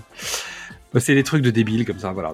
C'était aussi un- une des marques de fabrique de Molly Shannon au Saturday Night Live. C'est-à-dire que. C'est la Marina Foïs du groupe, quoi. Exact, non, mais c'est exactement ça. C'est Marina. c'est Sophie Pétoncule, euh. C'est Sophie Pétoncule, exactement. C'est. En degré au-dessus. Mais euh, encore En plus chaudasse, quoi. En plus chaudasse. Ouais. Donc, t'es dans, toujours dans le training montage sur le Carlos Whisper. Elle s'installe, elle vire toutes les affaires de Steve, tous les trucs moches qui servent à rien et machin, pendant que lui il pleure, mais il s'envoie en l'air. Donc résultat, en fait, bah, il se tait. Tu, tu- tu veux dire qu'ils ont une relation de jeunes adultes? Oui, c'est ça. Et dès qu'elle veut son accord pour quelque chose, euh, elle fait ce qu'il faut. Ouais. Avec la fameuse séquence de l'orgasme Ikea, qui est genre juste. Ikea Ikea Ikea Génial. Mais tout ça, en fait, c'est quasiment en 48 heures. C'est-à-dire qu'en fait, t'as l'impression Mais- sont... ça fait des semaines qu'ils sont ensemble Oui, et que machin, mais en fait, non, non, tout, tout ça, c'est euh, peut-être la même nuit, même, je sais pas, tellement c'est con. euh. Le temps passe tellement bizarrement dans ce film que c'est peut-être euh, 48 heures. Et à un moment, il dit Non, mais attends, euh, peut-être que c'est un peu sérieux tout ça, euh, je sais pas quoi. Euh, il dit Ouais, on n'est pas encore mariés. Et elle, elle s'arrête, elle fait Oh, Tu viens de me demander en mariage Et l'autre, il dit, Mais par quoi? Ben, Pardon. et en fait, il a pas le temps de réagir, qu'elle passe sous les draps. Et d'un coup, le mec, Ah, ah il se passe un truc. Et en français, donc évidemment, elle est en train de lui faire une fellation, hein, euh, voilà. Mais musicalement, la transition change de chanson. La chanson s'appelle Be My Lover. Et le groupe s'appelle La Bouche. Ah Je, pardon. Ah, Voilà. bah, Non mais. eh, Comme quoi, j'ai l'esprit super mal placé. je, Mais ne, je ne crois pas. La je- bouche, tu crois vraiment? Ah, je crois que. C'est possible. Ils savent ce qu'ils font. D'accord. Donc, La Bouche, qui est donc un groupe d'Eurodance des années 90 qui chante Be My Lover. Et transition. Donc Doug est au club avec Craig, donc le, le coach, donc qui est aussi un énorme loser. Mais on sent que Doug il est pas dans le mood, ça ça marche pas en fait, c'est pas son frère quoi. Non, eh, Et l'autre est tout aussi naze qu'eux. Hein. Il a une technique de danse tout aussi naze. euh, il est naze. de drague. de- Je... Non, mais potentiellement, c'est le seul pote qu'ils avaient au lycée, quoi. Mais c'est la dissonance quand même. Ça marche pas. Ils sont au même niveau Oui. de loose. Mais c'est dissonant. On retrouve la fameuse séquence avec les filles. Tu vois Où en fait tu vois que ça marche pas quoi. Mais- Et juste Mais, sur des gimmicks. mais parce que. Alors, ça ne marche pas parce que si c'était Steve, il se remonterait le moral, il se parlerait, il chan- il y a- tu vois C'est le. C'est c'est un duo. C'est. Oui. Ouais, ouais, c'est pas, c'est pas, le- c'est pas le vide qui fait que ça va mieux, c'est que l'autre manque. Exactement. Et c'est Craig qui apprend à Doug que son frère va se marier avec Emily. C'est-à-dire 48 heures plus tard. Oh, on peut dire une semaine, allez. Je suis même pas sûr. Mais Parce que les oui, plans, parce sont, que les plans des parents suite. sont préparés depuis longtemps. exactement, puisque on saute la scène d'après, c'est la rencontre des grands-parents.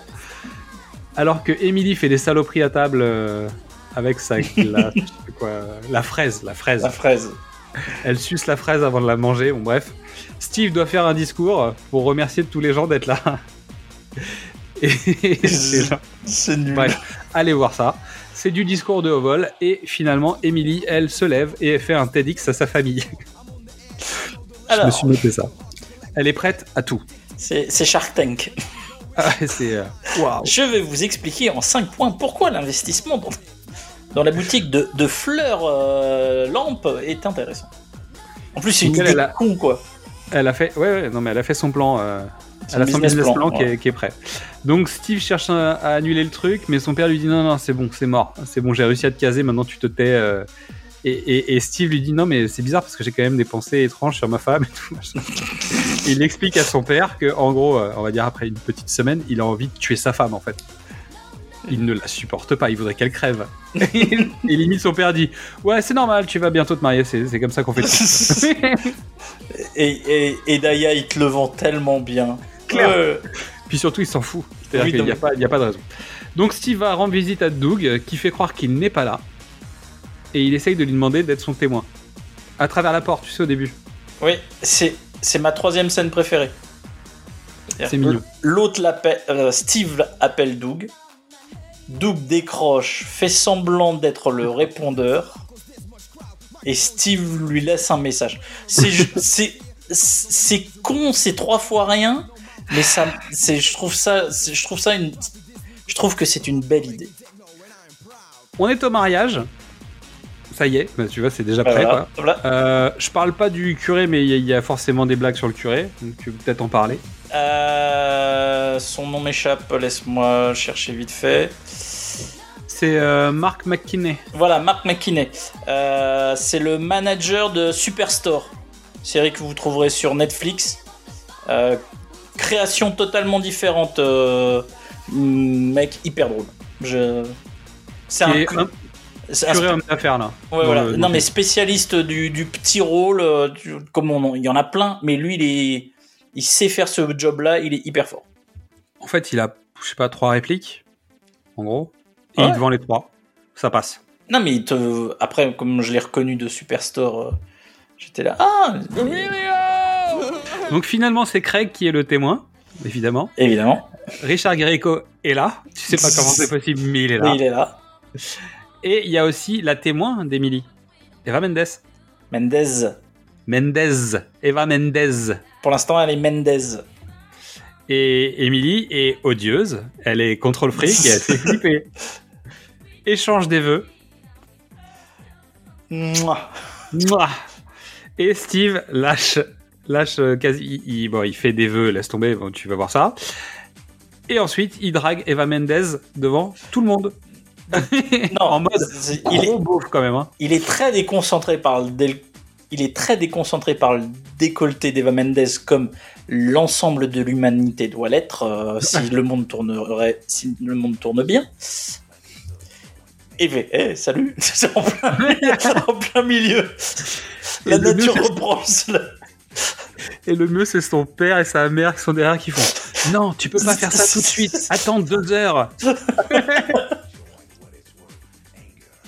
Ils ont une phrase de ce genre-là, c'est. Euh, Bref, euh, le curé reprend le contrôle de la situation et lui dit Steve, répétez après moi. Et Steve dit après moi. après et, moi. et le curé fait Elle est pas mal. Mais tu vois, c'est des trucs complètement idiots. Et au moment où il faut, au moment où il faut que quelqu'un parle ou se taise à jamais, What is Love démarre. Et c'est Attention, Doug, et c'est Doug avec, avec son une boom- boombox. qu'avec sa boombox, qu'il est venu pour casser le mariage et qui en fait lance le signal pour voir si son frère va répondre à l'appel. Steve s'excuse et il se sauve. Mais, mais, mais, mais, mais, mais, normalement la mariée est dépitée, tout le monde est dégoûté, mais Craig est un témoin en or. Le mec se place à côté d'Emily en disant Moi je veux bien t'épouser. Et là la fille dit Ok. Et il dit Non, mais moi je trouve que t'as des super mollets. il a des Il il, a un argumentaire. il est prêt. Et donc elle dit Ok, mais tu feras quand même une formation Il fait Ok, pas de problème. Le- il regarde le curé, genre C'est bon, on peut le faire. Le curé il fait ok. Ok. Et après, on retrouve Richard Greco qui est en train de parler avec le père Boudabi. Il est en train de lui expliquer les sentiments de son fils. Mais Il dit Ouais, moi je suis comédien, je maîtrise, je sais pas quoi. Il explique, il explique les sentiments humains au père des, des garçons là. Non, ça, il, génial. fait, il fait ressortir la raison de la colère du père. Pourquoi? Ça vient après. Ah non, mais c'est vrai, d'abord. Oui, il- non, t'as raison. il- est en train de vendre les sentiments du Oui, fils d'abord, et ensuite on les retrouvera après. Ouais. Donc on se retrouve avec les moments intimes entre les frangins qui sont sur le petit pont. Et là, il y a le boss. Deux choses. Vas-y. La boombox Bah oui, c'est John Cusack. de quel film? Je sais plus. Say Anything. Euh, le monde, euh, je sais plus quoi. Donc, Say Anything. Réalisé par Cameron Crowe. Mais oui, c'est ça. T'as raison. Et donc, Bah on oui. les retrouve sur le pont avec une musique du boss, enfin, qui sert d'excuse. On s'en excuse encore. Non. mais parce que c'est la musique de Jerry Maguire. C'est l- c'est la comédie romantique de l'année précédente. Il faut, en, 96, ouais. il faut en faire une parodie, il faut reprendre les trucs, et donc tu prends la musique qu'il y a dans Jerry Maguire, écrit et réalisé par Russell Crowe. Non, Cameron- Cameron Crowe. Cameron. C'est le moment, Cam- tu vois, c'est le, c'est le, c'est c'est des C'est fans le de clin d'œil. C'est le clin d'œil. C'est le double clin d'œil. Et ils sont dans un petit jardin et ils sont en train de parler de leur jardin secret. Donc la chanson a aussi du sens. Aïe aïe aïe.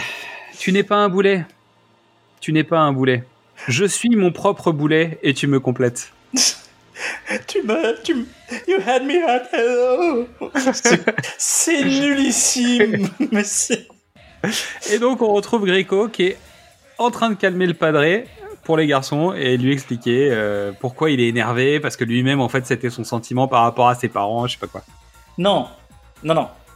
Le Grico réussit à faire ressortir du père que s'il est en, si en colère avec Doug, c'est parce qu'en fait, il se retrouve beaucoup en Doug. Donc il, il est Et donc, il est en colère après lui-même quand il était jeune. Voilà. Une épiphanie. En fait, Grico, il devrait partir dans un nuage de fumée, tu vois.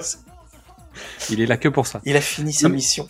Et ça crée, et ça crée quasiment son personnage. C'est-à-dire que Ah, le mec mais- ne sert à rien et ça, ça le, ça l'assoit dans le, dans le rôle, tu vois. Ça le justifie. Direction le Roxbury. Mais quand ils arrivent devant la boîte, les gens dansent dans la rue. Ça c'est bizarre. Et ils arrivent, ils se présentent au physio, ils disent ouais, on. Le mec dit vos noms, euh, bah on est On les est sur la liste. On- disent. Non, justement, il dit pas, on n'est pas sur la liste. Ah si si en VO ils disent on est sur la... enfin ils arrivent comme d'habitude en disant non mais vous pouvez pas rentrer il fait on est sur la liste comme au Avec- début du film Avec une affirmation. Non, parce que la première fois, ils disent ouais, on est sur la liste. Et Ouais. il dit ouais, on est les Boutabi, mais moi je suis Boutabi, et lui tu es Boutabi. Et le mec fait on est frangin? Non, Non. mais oui, Mais on si, est frangin, tu vois. donc là ils là, arrivent on est sur la liste mais ils y croient pas et le mec fait ah oui vous êtes sur la liste. Et là, ils sont choqués, genre, ah bon, on est sur la liste. Donc, ils honnêtement, ils savent plus quoi faire. Donc, le mec leur ouvre le- le- la barrière. Ils finissent par avancer. Monsieur Zadir leur tombe dessus à peine ils sont rentrés dans le club. Il les a cherchés partout. C'est leur club, c'est l'idée de Doug. Et donc il dit non mais c'est notre projet à nous. On, voilà, je l'ai fait. On est associés sur ce club, tu vois. Et là, ils savent plus quoi faire. Et, et puis des gens viennent les voir en disant bonjour Monsieur Boutabi. Tout le monde les connaît.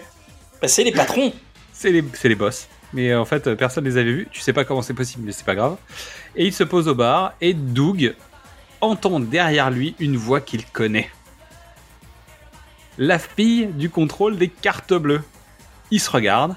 Ouah, mais c'est toi, non, mais c'est toi. Oh, non, mais sérieux, t'es magnifique. Et, ça va, je te déçois pas trop et machin, et trucs. Et non, bah t'es super. Et elle est avec sa copine. Sa copine. Officier de police What Emilio Il va revenir souvent celui-là. Elles ont les mêmes blagues qu'eux et ça finit bien, tout finit bien, la musique, la danse, tout ça, avec. Mais vous, vous êtes sœurs ou je sais pas quoi, il n'y a, pas- il y a pas une vanne comme ça et puis elles répondent non, mais oui. Et en fait, elles ont le même, la même Elles ont le même que- humour pourri qu'eux, ouais. Ils se sont trouvés. et boum, tout est bien qui finit bien. Générique. Voilà. C'est tout. Fin. J'ai pas d'anecdote. T'en as pas, y a pas besoin. Y a pas besoin. Si, il y a juste besoin de savoir que Will Ferrell et Chris Kattan ne se parleront plus Bah après ce tournage. Et que c'est un tournage du SNL. C'est-à-dire qu'en fait, il y a forcément un problème d'ego sur les tournages du SNL. Comme toujours, hein. Non mais là, c'est automatique. C'est-à-dire qu'ils se sont plus vraiment parlé jamais. Bah non mais la, la réputation de Chris Kattan est catastrophique. hein. Je veux dire, euh, il, il- il se fait dégager du Saturday Night Live. Il retrouve, euh, il retrouve un peu un début de, de boulot quand il sert d'assistant à la mère de Malcolm in the Middle dans la troisième ou quatrième saison. Tu vois, c'est Ouais. la, la chute est terrible. Et tandis que l'autre, bah, il a pas, envie- il a pas envie. Il a, oui, il a pas envie de ces conditions-là. Ouais. Ok, donc.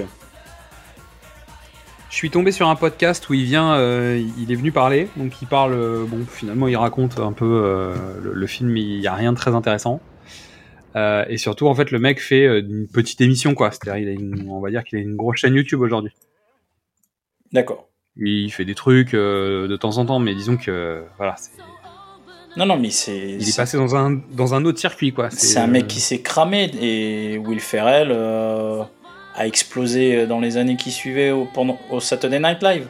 Hmm. dire, pour les, aux États-Unis, il y a des sketchs euh, genre euh, The, The Cobell, More Cobell, où c'est Blue Oyster Cult qui enregistre euh, Don't Fear the Reaper. Dire, les Américains, ils sont pliés en permanence. Will Ferrell, il prend une cloche et il tape dessus la moitié de l'Amérique se pisse dessus. Alors que c'est pas. Non, c'est pas l'éclate. C'est pas. Mais pour eux, culturellement, Will Ferrell, là, euh, il, est, il est avec Jimmy Fallon, euh, euh, Kirsten Wiig va intégrer l'équipe, euh, euh, Jason Sudeikis. Vous les voyez tous maintenant, de toute façon. hein. Oui. Euh, à la sortie de Roxbury, euh, Will, euh, en plus, prend le rôle de, de George Bush. Donc, Oh oui. alors là, il explose totalement, quoi. On est d'accord que le présentateur, euh, ça vient après, en fait. Anchorman Ah ouais, Anchorman, c'est bien plus tard. Qui est aussi un rôle. euh, Bah, Anchorman, c'est leur premier, c'est la, c'est leur premier truc avec. euh, post-SNL. euh, non, mais l'équipe McKay, Ah oui, d'accord, ok, très bien. lui McKay, qui va durer jusqu'à ce qu'il s'embrouille sur l'histoire des Lakers. Parce Le Mac- film?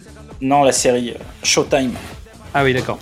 C'est très con, hein, mais c'est Will qui a l'idée et McKay la réalise et il dit ah, bah, Je sais qui va jouer le rôle du patron de, de- de- des Lakers. Et Ferrell il fait Bah oui, moi Ah non John Cime. euh, John euh, C. Reilly. John C. Reilly. Et Will il fait Non, moi Non, non, John C. Bon, donc euh, bon, on se parle plus. Ok, Voilà. fallait que ça arrive. hein. Alors, tu les as plus ou moins vendus, mais c'est quoi tes trois scènes préférées du film? Euh... Scène, instant, moment. euh. ah, bah, Staying Alive. Oui.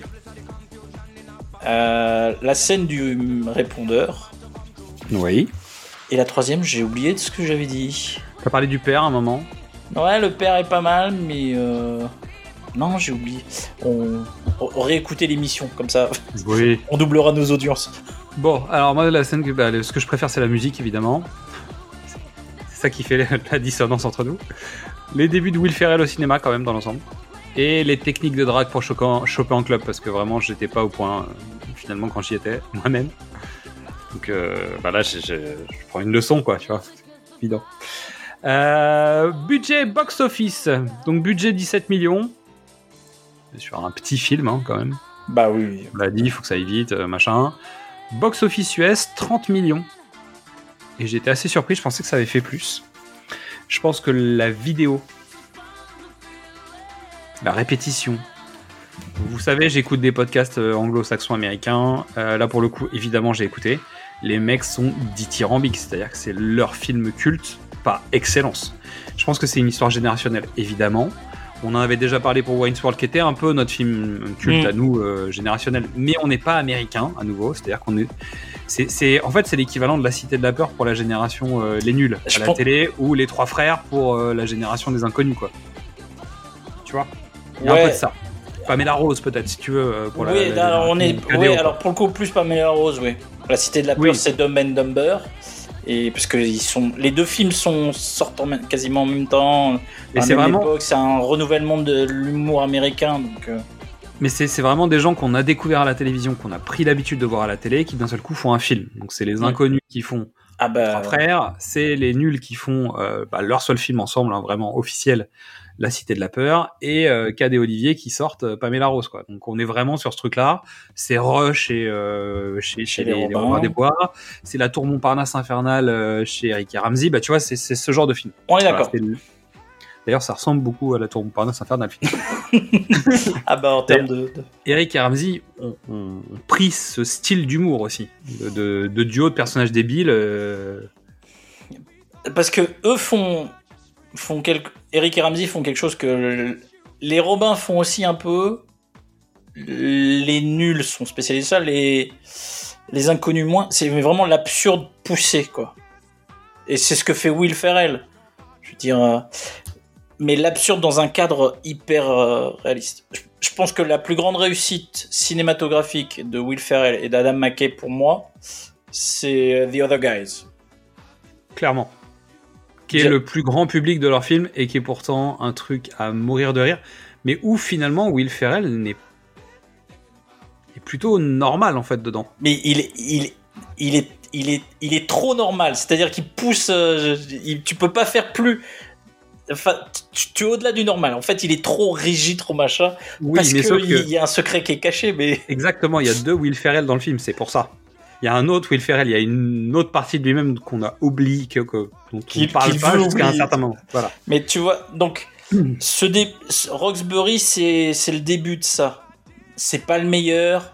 Mais les gens ils sont plus attachés. Mais Anchorman, euh, il y a un tel cast Ah oui, il normal. est beaucoup plus populaire et que le personnage est encore plus euh, truculent.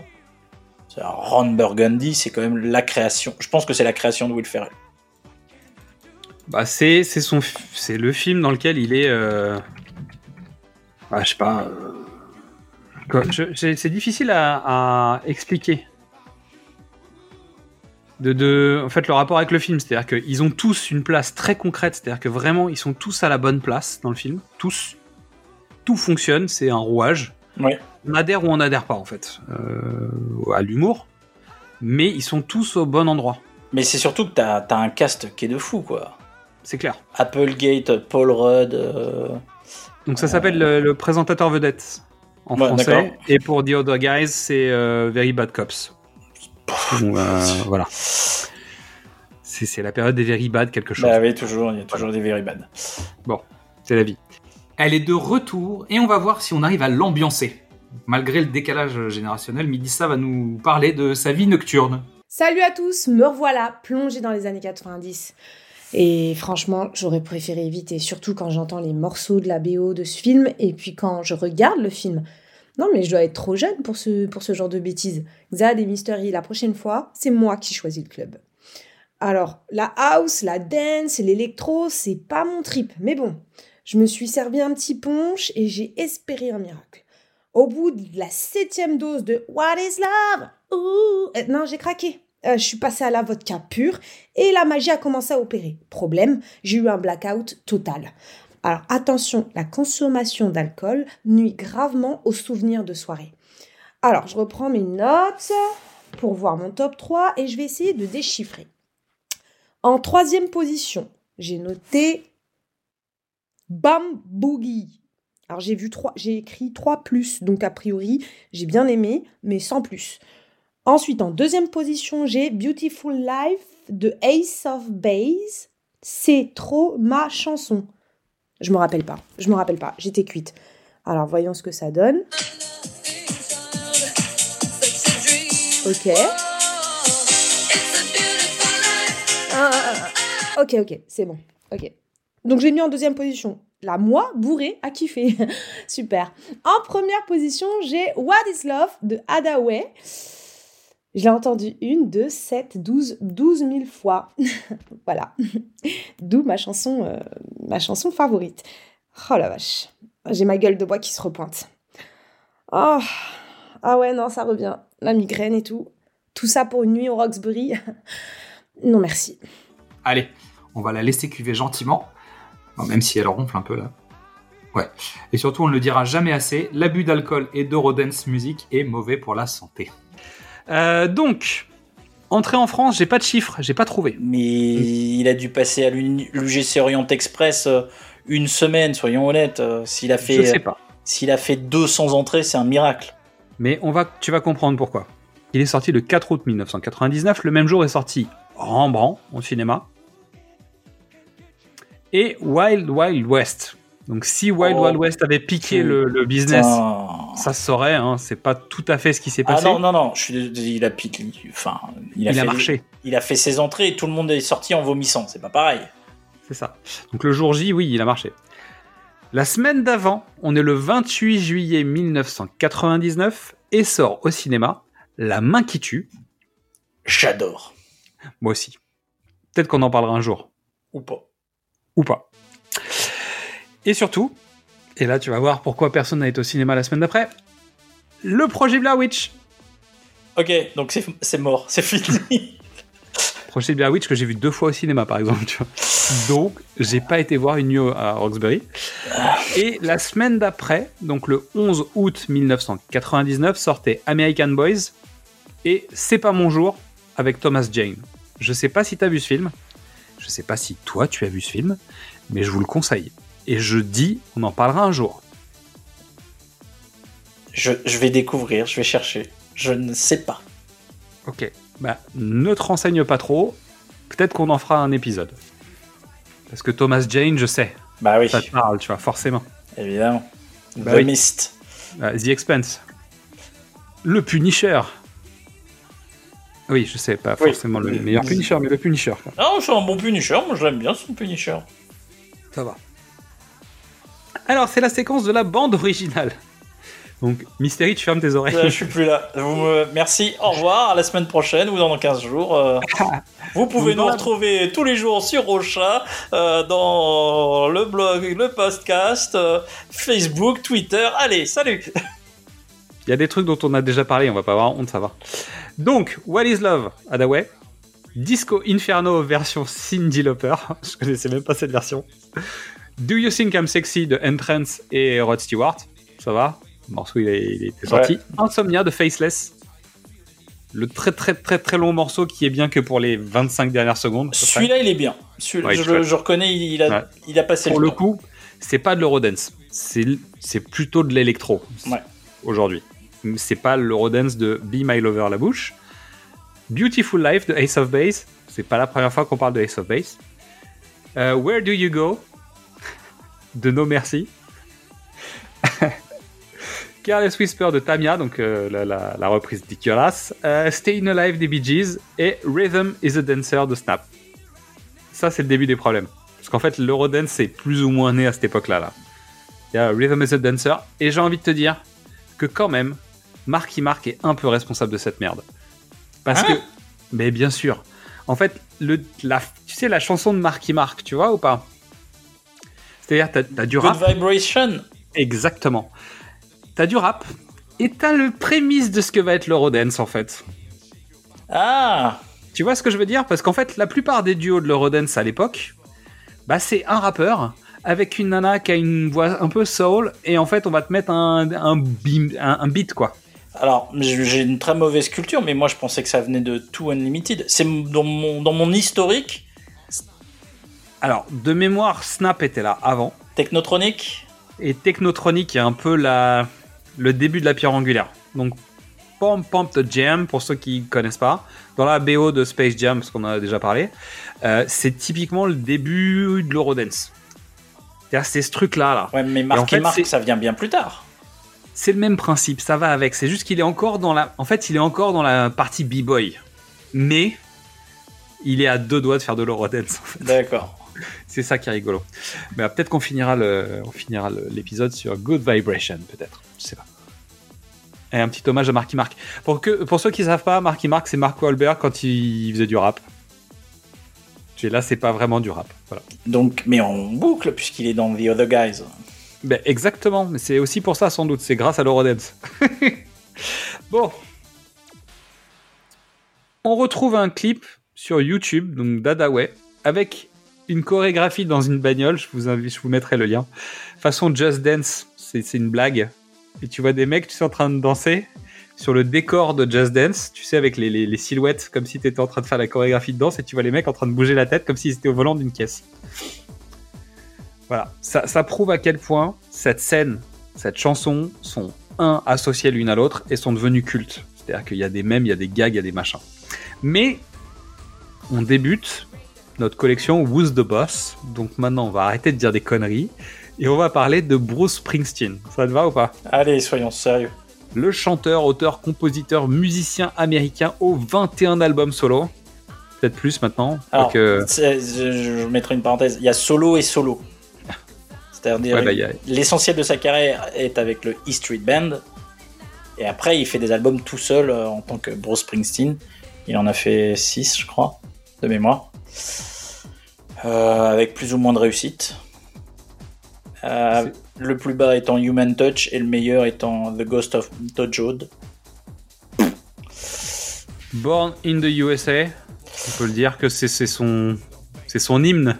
Non, Non? Non, c'est une, c'est, c'est un accident de parcours. Parce que c'est tout d'un coup, c'est tout le monde pense que c'est un hymne réganien. Euh, tu vois l'Amérique des années 80 triomphante. Oui. Alors qu'en fait, euh, toute la chanson parle des, des déclassés, des, Oui, mais- oui. des, des vétérans. euh, donc euh, non, c'est euh, non, il y a trop de titres pour que Born in the USA soit son Angry C'est pas celui qui a Hearts. vendu- C'est Born pas celui qui a vendu le plus, c'est pas celui qui Non. est le plus connu dans le monde, tu vois. une- non. Born to Run. Because the Night. euh, Non, non, il y a trop, il y a trop de titres. euh, Angry Heart est vraiment un gros, gros, gros titre. En France, oui, Bruce Springsteen, c'est Born in the USA. Mais Et Street of Philadelphia. Et Streets of Philadelphia, non, mais c'est après c'est une réalité, hein, c'est-à-dire que Ah bah, c'est évidemment. tout d'un coup c'est son carton absolu. Mais euh, non, Bah, pour mon, mon goût personnel, c'est Jungle Land, Ok. Qui est un, mais un chef-d'œuvre absolu de la musique. Euh, Là, on va parler de Secret Garden, qui est quand même pas tout à fait son style de chanson d'habitude. C'est-à-dire que. alors, c'est pas vrai. Non, mais dans le sens où il va quasiment chuchoter dans les paroles, c'est-à-dire qu'il n'est pas toujours sur ce genre de musique. On est d'accord quand même que ça bouge un peu plus en général. Non, Il a des, il a des balades, mais c'est pas pour ça qu'il a des balades où vraiment il est. euh, Non, parce que dès l'album Nebraska, où il est en acoustique, euh, guitare et, euh, et harmonica, il, il, il ch- il ch- il cherche, il change. Euh, Secret Garden, c'est une chanson typique des années 90. Euh, c'est un truc, c'est un, titre à part. Tu vois, en fait, ça n'a pas été fait pour Jerry pas sur un Maguire. album. Non, mais surtout, ça- il est pas sur un album en plus. Oui, voilà, non, mais ça n'a pas été fait pour Jerry Maguire, tu vois, tu peux te dire machin. C'est tout c'est un titre que Cameron Crowe chope, met sur Jerry Maguire, et le succès du film aidant, tout d'un coup, il y a un Secret Garden, euh, alors que. C'est un, un les- titre de plus sur un best-of à la base. Voilà. C'est un peu le titre bonus, tu vois. Genre, je t'ai mis un morceau de plus. Je, je t'en ai mis que un de jamais plus entendu, parce, que, parce que J'en ai un de plus, je te le mets quand même en fait. C'est un peu ça le concept. Ah, mais c'est hyper simple, hein. t'as trois accords et euh, euh, gratter un peu, et puis t'as des, t'as des nappes de synthé. Il l'a déjà fait euh, sur I'm on Fire. C'est c'est des, c'est des chansons qu'il écrit déjà depuis un moment. hein. Cette structure hyper simple où en fait c'est. Il, il met la musique en arrière pour, pour, faire, euh, pour mettre en avant le texte. Parce que le texte il est vraiment touchant. Oui, c'est un beau texte. Voilà. Il parle de, bah, du jardin intérieur d'une femme, de ce qu'elle garde, de, de ses secrets. euh, De ce qui est important qu'elle garde, qu'elle ne partage pas. et puis surtout de la distance entre, entre un homme et une femme, ou, ou deux femmes, vous, vous êtes euh, autant, autant libéral que vous voulez. Mais c'est un, c'est un joli titre, mais qui n'était pas appelé euh, à être parodié dans, dans Une nuit au Roxbury, quoi. C'est pas de sa faute. Et c'est surtout c'est donc un morceau qui était sur un, un al- un- un best-of qui est sorti en 95 de Great Assets qui sort en février 95. Jerry Maguire arrive en 96, ce qui veut dire que le titre reprend de l'énergie. Ah oui. Et après coup, en fait, c'est pas un des titres euh, classiques des tournées de, de Springsteen. C'est-à-dire, euh, même en live, il la chante Oui. pas trop. euh, Bah, tu vois, c'est- pas. C'est quasiment une chanson de rappel, tu vois. Ah non, mais même pas.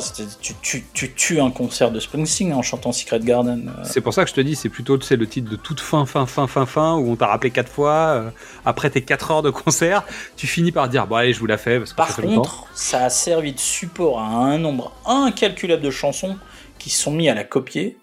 Ah oui. Ah mais terrible. Même Dream Theater, je- bon qui, qui s'inspire souvent, hein, on va le dire. Mais non non, euh, Secret Garden, c'est tout d'un coup il y a y a un truc qui passe dans le l'esprit collectif. Grâce Ouais, à grâce à- une belle, non mais c'est une belle chanson. Euh, elle est simple, mais en même temps elle, est, elle parle, et en même temps la façon dont il la chante est pleine d'émotion. C'est un moment intime en fait, ce morceau il est intime. Et il y a un vrai truc dans ce morceau. Quoi. Donc on est content d'en parler. Et on l'a un peu abordé au début, on est perdu, mais c'est, elle est, elle est vitale dans le film. C'est-à-dire que s'ils se, s'ils refont juste le, les dialogues de Jerry Maguire, ça marchouille. Si tu rajoutes la chanson de Springsteen, là tu, tu vois, C'est le panthéon. c'est, tu, tu montes, tu montes l'énergie. Et t'as pas besoin de la mettre très fort, on est d'accord. Ah bah c'est clair noyé. qu'on l'entend quasiment pas. C'est euh, faut aller la chercher. Mais c'est en, tu vois, Mais c'est à cause de ça que j'ai regardé plusieurs fois le film. Notamment parce qu'à un moment je dis mais attends. pas, mais elle est où Mais je te jure, elle est où? Puis en fait, euh, tu sais, je regarde le film, je fais attends, c'est pas possible. Puis j'écoute, puis euh, Rodens, Rodens, Rodens, tu vois, bon, euh, Be My Lover, tout ça, machin. Et moi, je fais attends, attends, attends, et je monte le son à balle. et là, le mec parle, et là, tu éclates les oreilles. tu dis mais il est là, il est là, c'est maintenant. Et ça, la, la scène n'est pas longue, hein. Donc euh, c'est vraiment, je te fais un clin d'œil. Il faut vraiment que tu aies compris le rapport avec Jerry Maguire. Bah, tu vois, il y, a- il y a un truc qui est Aujourd'hui, c'est plus compliqué, il faut un peu de culture. Là, en 98, tout le monde se pisse dessus. Il faut beaucoup de culture parce qu'il faut avoir envie de revoir euh, Jerry Maguire quand même. Je vais, je vais me faire, euh, faire incendier par des gens, mais c'est pas grave.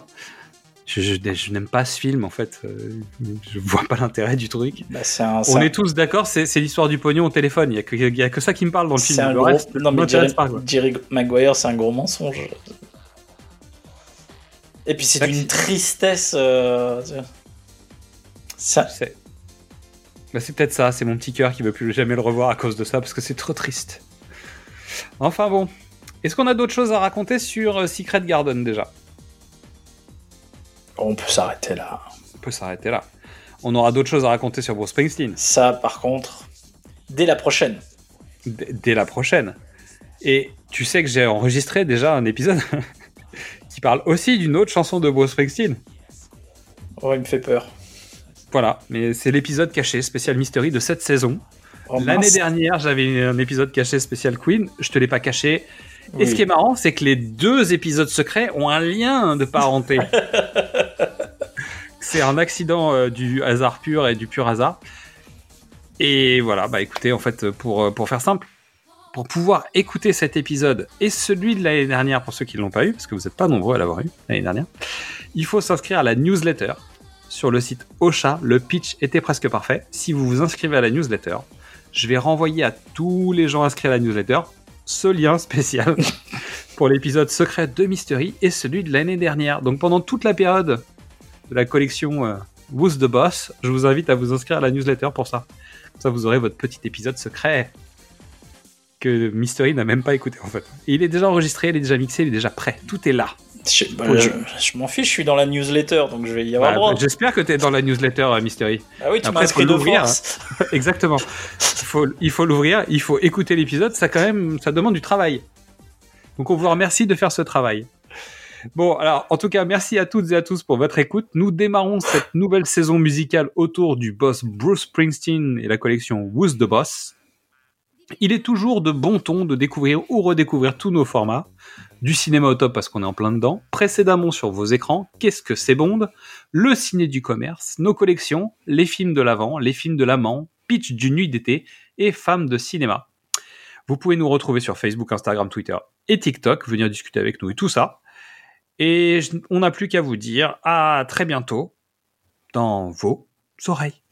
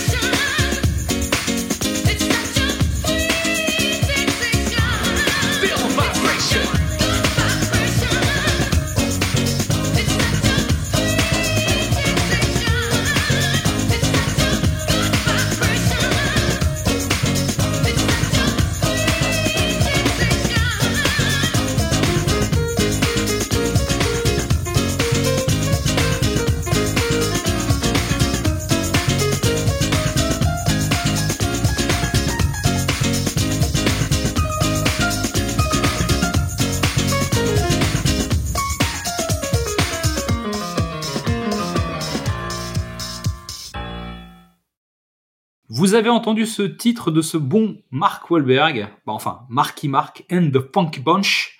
Bon, petite question à réfléchir pour le prochain épisode. Quel est le rapport entre Good Vibrations et la chanson Ride on Time du groupe Black Box?